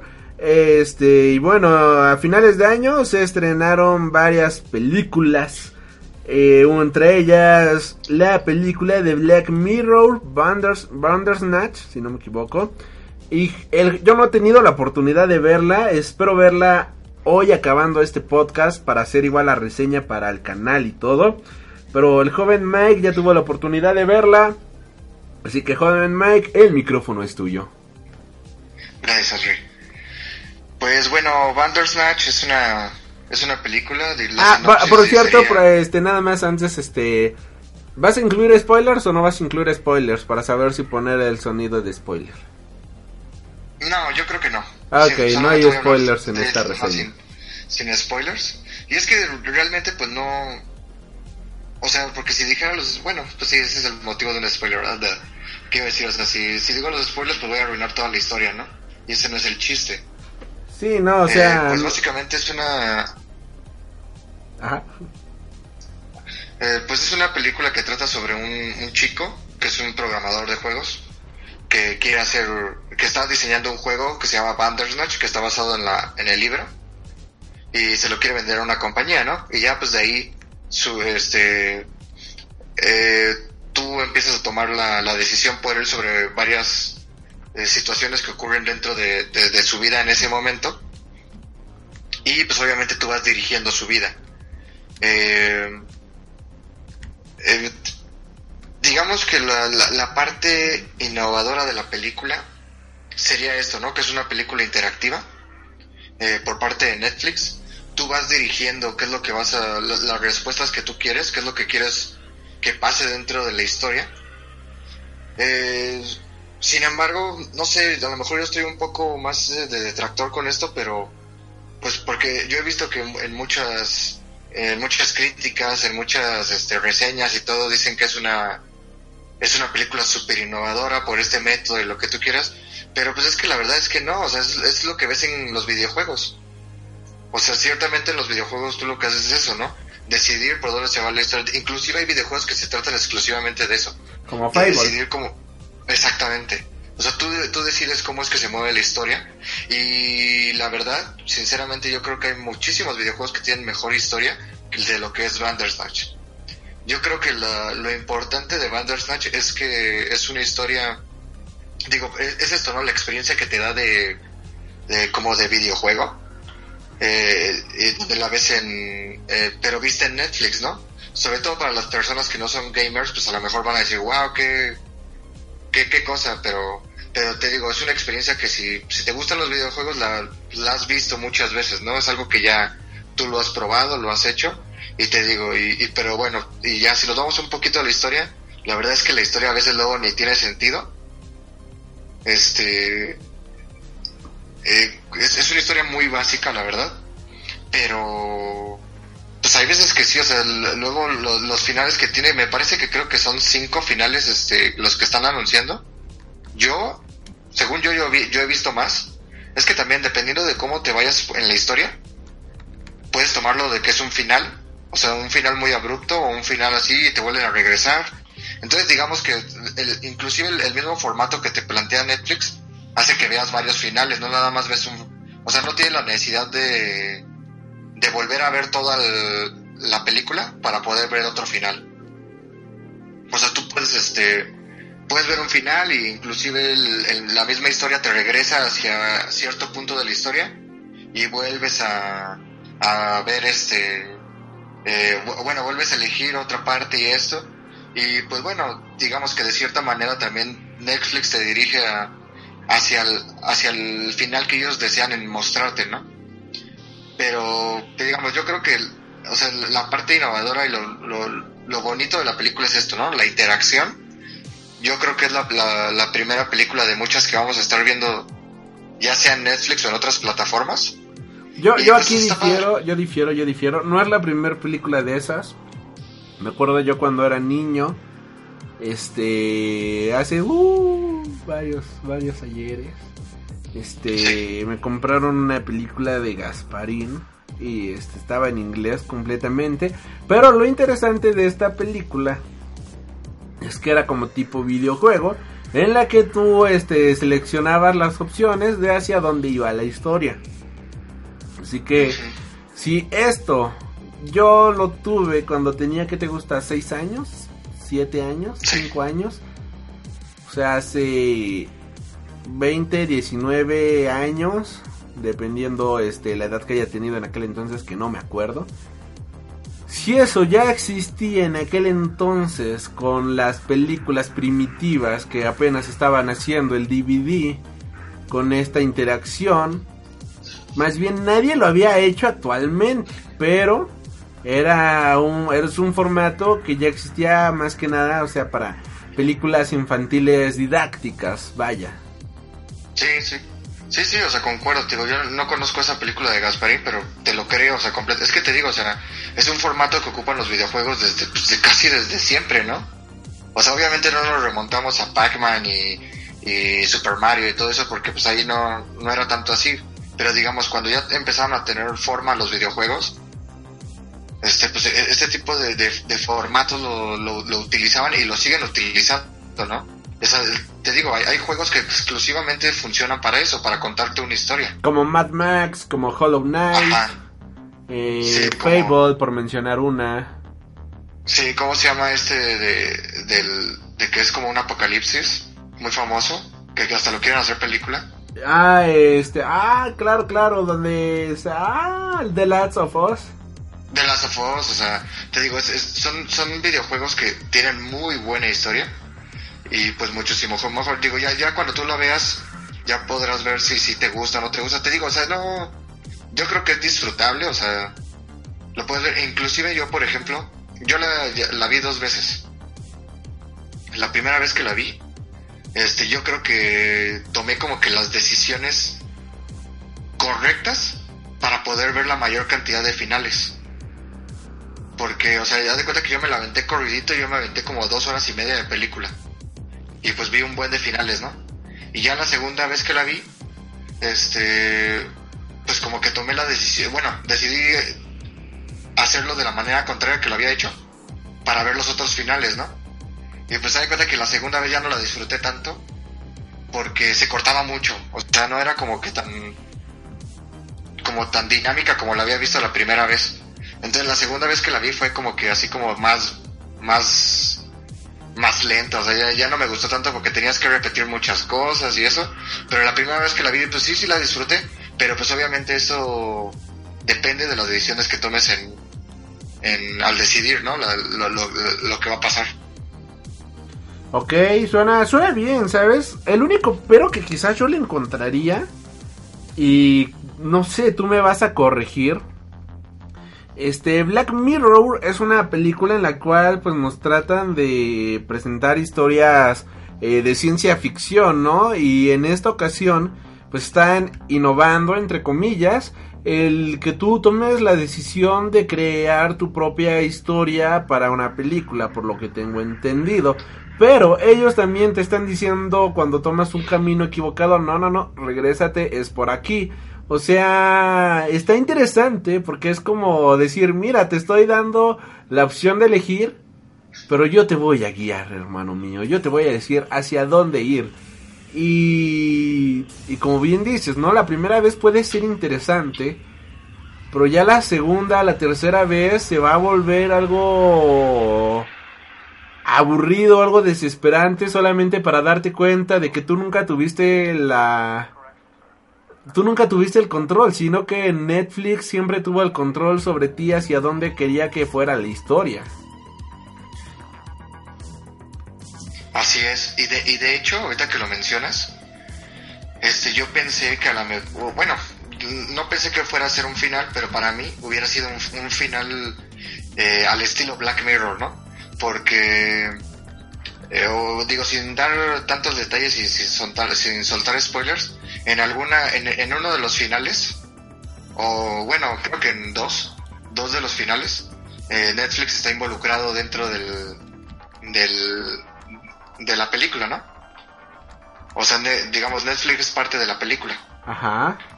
Entonces, para mí hubiera sido un excelente final que al final nos hubieran dicho de que, pensa que, de que nosotros pensábamos de que nosotros controlábamos la película, pero que realmente Netflix nos controlaba a nosotros.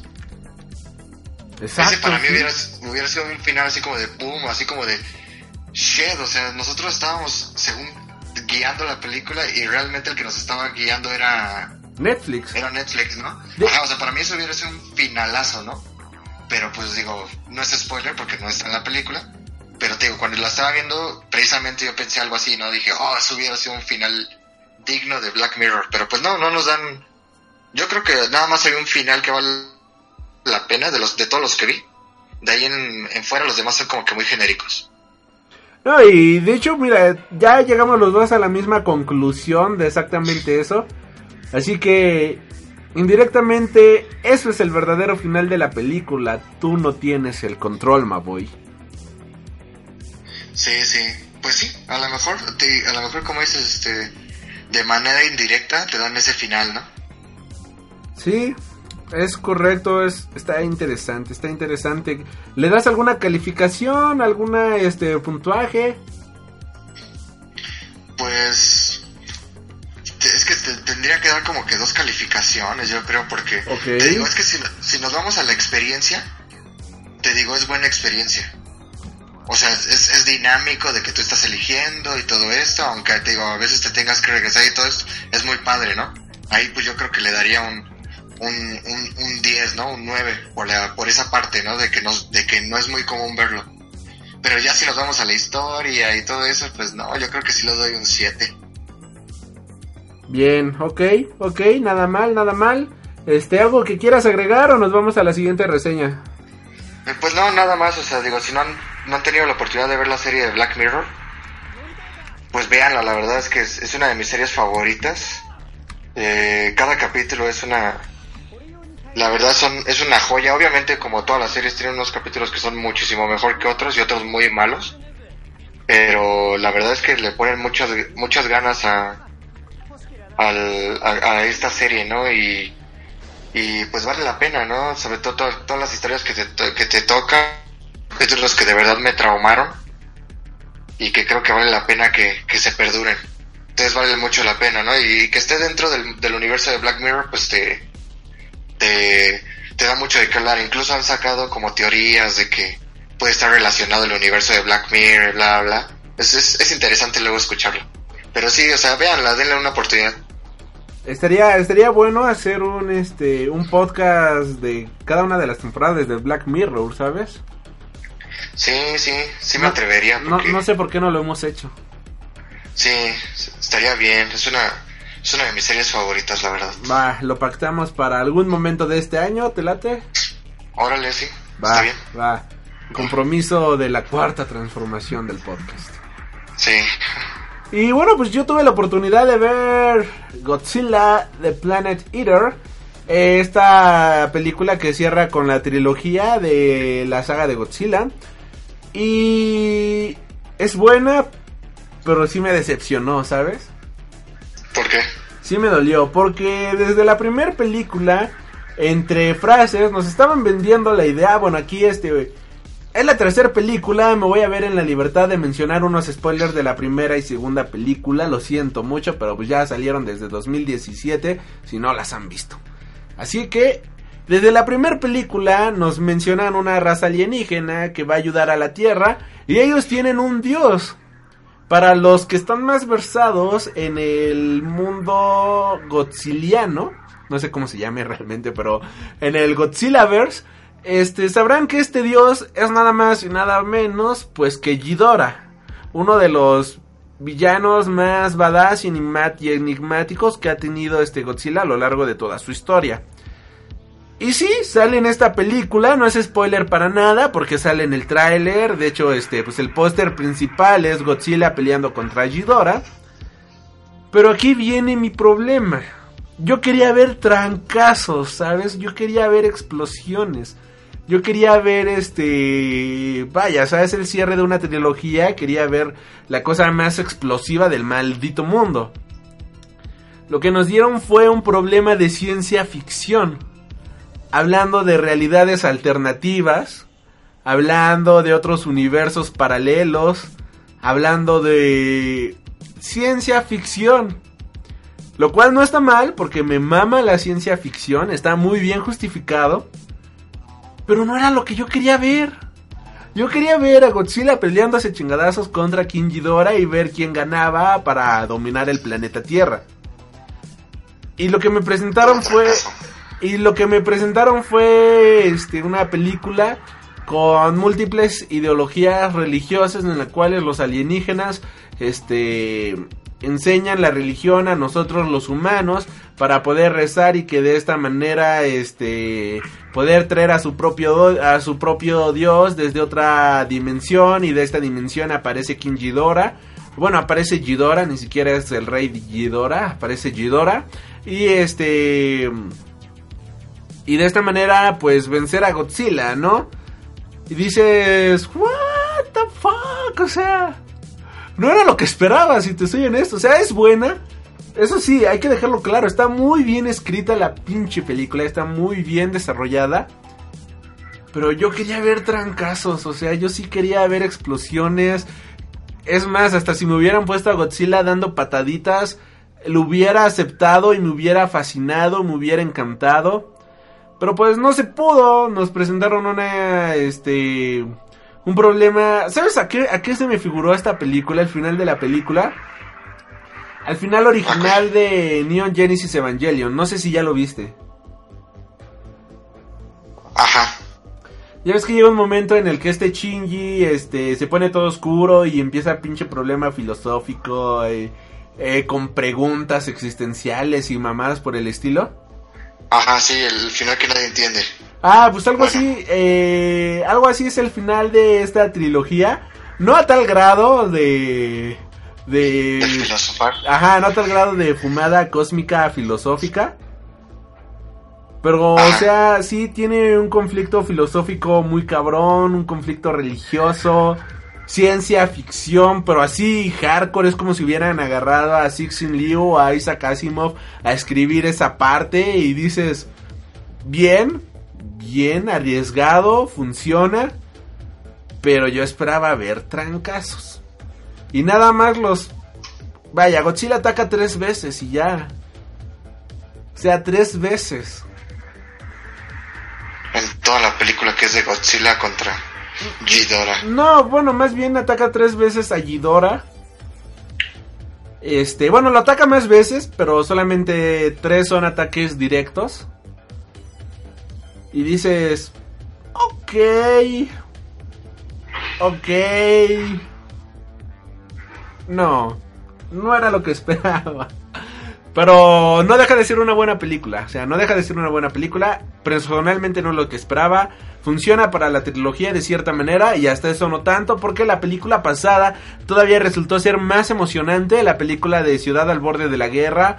Esta película creada con nanotecnología en la cual pues está este Mechagodzilla y una ciudad entera pelea contra Godzilla y ves toda esta acción. Comparando toda esa acción, incluso comparando la acción que tenemos en la primera película cuando la primera brigada de humanos se enfrenta contra Godzilla no se compara en lo más mínimo con la acción vista en esta película. Regularmente cuando se cierra una trilogía, por lo que hemos visto, por lo que se hace regularmente es presentar toda la echar toda la maldita carne en el asador y tener presentarnos algo explosivo, ¿no? Algo brutal, algo que te deje sin palabras cuando lo ves.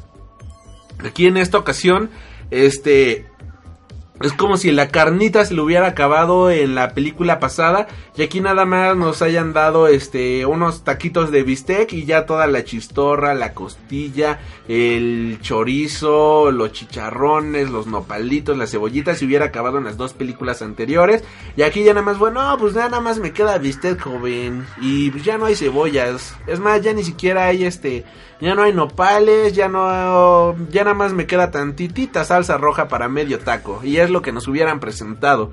Nos presentaron una buena historia, pero por acción, vaya maldito. O sea, las dos películas anteriores tienen más acción que esta película. Que cuando te presentan al maldito Ghidorah dices, a huevo, esto se va a poner bien cabrón. Pero cuando la presentación ya duró casi 10 minutos y ves que todo es un maldito problema filosófico. Y al final, eh, la manera en la que cierra el arco de Haruo, que es demasiado bueno, o sea, cierra de una manera muy buena, hay que admitirlo. Este también cierra de una manera una explosión filosófica entre ideologías sobre la naturaleza, el ser humano y los kaijus. Dices, güey, chinga tu madre, no era lo que yo quería ver. Así que esa es mi opinión sobre Godzilla Planet Eater. Calificación. Eh, como película como tal, o sea, calificándola por guion, efectos visuales y todo eso, un 8 de 10. Y en el rango Alri de fan de Godzilla, un 5 de 10. Bueno, 6 de, no, pues- 6, de 10, 6 de 10, no me quiero ver mal. Sí, sí. Por lo menos que pase de panzazo. Sí, sí, ponle, sacó 5, 7, pasa a 6. Que por cierto, en mi escuela reprobábamos si sacabas menos de 8, así que sigue siendo reprobada cualquiera de las dos Bueno, sí. calificaciones. Sí, también conmigo, entonces tienes razón. Pero pues sí, o sea, en términos generales pasa de panzazo solamente porque vemos a Godzilla. Concluyen muy bien varias historias. Ahí se revelan que había villanos infiltrados. O sea, es buena, o sea, lo voy a reiterar mil veces. Es buena película, pero no era lo que se esperaba de la película. Sí, Iba a dar una analogía bien puercota, pero... Pero creo que se entiende, ¿no? Sí, sí. Sí, yo creo que sí. Así que, este, pues sí, esa calificación. ¿A- ¿Alguna otra película que hayas visto estos días, estas semanas, estos meses? Que no, que no nos hemos visto, que no hemos hablado. Pues no, eh, o sea, sí he visto, pero ahorita no me llegan a la mente. Bueno, y pues nada más para finalizar, pues recomendación este comiquera, ahorita pues ya no da tiempo a hablar así al full de esto porque creo que yo es un cómic para dedicarle este todo vaya, todo un programa, pues acaba de salir un nuevo cómic de Tony Sandoval aquí en México, publicado por Editorial Caligrama. Este, permíteme un segundito nada más para ver el nombre, si quieres ver rellenando el programa con algo. Sí, claro. Eh, nada más para recordarles que ya se va a estrenar la película de Dragon Ball. Obviamente si son fans de la saga, tienen que ir a verla. Yo creo que todos nos vamos a orgasmear. Yo le tengo muchísimas ganas. Sé que no será una película buena, pero lo que pase, con eso me voy a mojar. Ténganlo por seguro. Ok. Y espero que ustedes también. Va, va, va, va, va. Hay que hacer, obviamente vamos a tener la reseña de Broly. Y el cómic se llama Mil Tormentas de Tony Sandoval, editado por Editorial Caligrama. Voy a ser muy honesto, si tienen la oportunidad de comprarlo en Amazon, sale más barato. Si saben inglés, que de hecho en Amazon lo puedes conseguir en inglés, francés o alemán. Si saben alguno de estos tres idiomas, consíganlo en esos tres idiomas. Les va a salir 100, 200 pesos más barato que la edición mexicana. Aquí ya nada más porque fue firmado autógrafos y porque yo soy fanboy, pues dije, ay, me lo compro ya, chinga su madre, ¿no? Pero de verdad, si tienen la oportunidad de comprarlo en cualquiera de estos tres idiomas, háganlo, sale irónicamente más barato que la edición nacional. La edición nacional está casi en 500 pesos, lo cual pues si dices, güey, huevos, está carísimo. Este... Pero la historia, la verdad es que es autoconclusiva, vale muchísimo la pena. Es una historia de fantasía oscura, o sea, si les gusta, no sé, El Señor de los Anillos, Narnia, El Hobbit, este, Guerrero, Hijos del- de la Bruma, eh, alguno de estos eh, libros, pues es una historia así similar de, de fantasía, con toques demasiado góticos, demasiado oscuros, incluso con tonalidades muy frías, lúgubres, un poquito depresivas.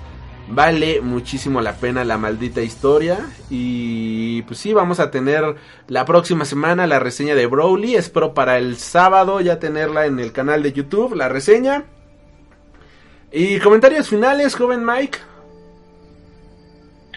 Eh, pues nada, eh, yo creo que eh, hay películas por ver, películas buenas también. Y pues nada, ¿no? O sea, darle la oportunidad tanto a Bandersnatch como a la película de Godzilla, bueno, a las tres de Godzilla que están ahí. Este, pues para, para ver qué tal, ¿no? Si nos gustan o no. Siempre es bueno ver buen cine o mal cine. Sí, es correcto. Y también, por cierto, recomendación, ya salió la nueva temporada de este... ah, Ay, esta temporada de... de- de- de- de- ay, los niños, los Baudelaire. Una serie de eventos desafortunados. E igual... Ah, sí, es cierto, ya también salió.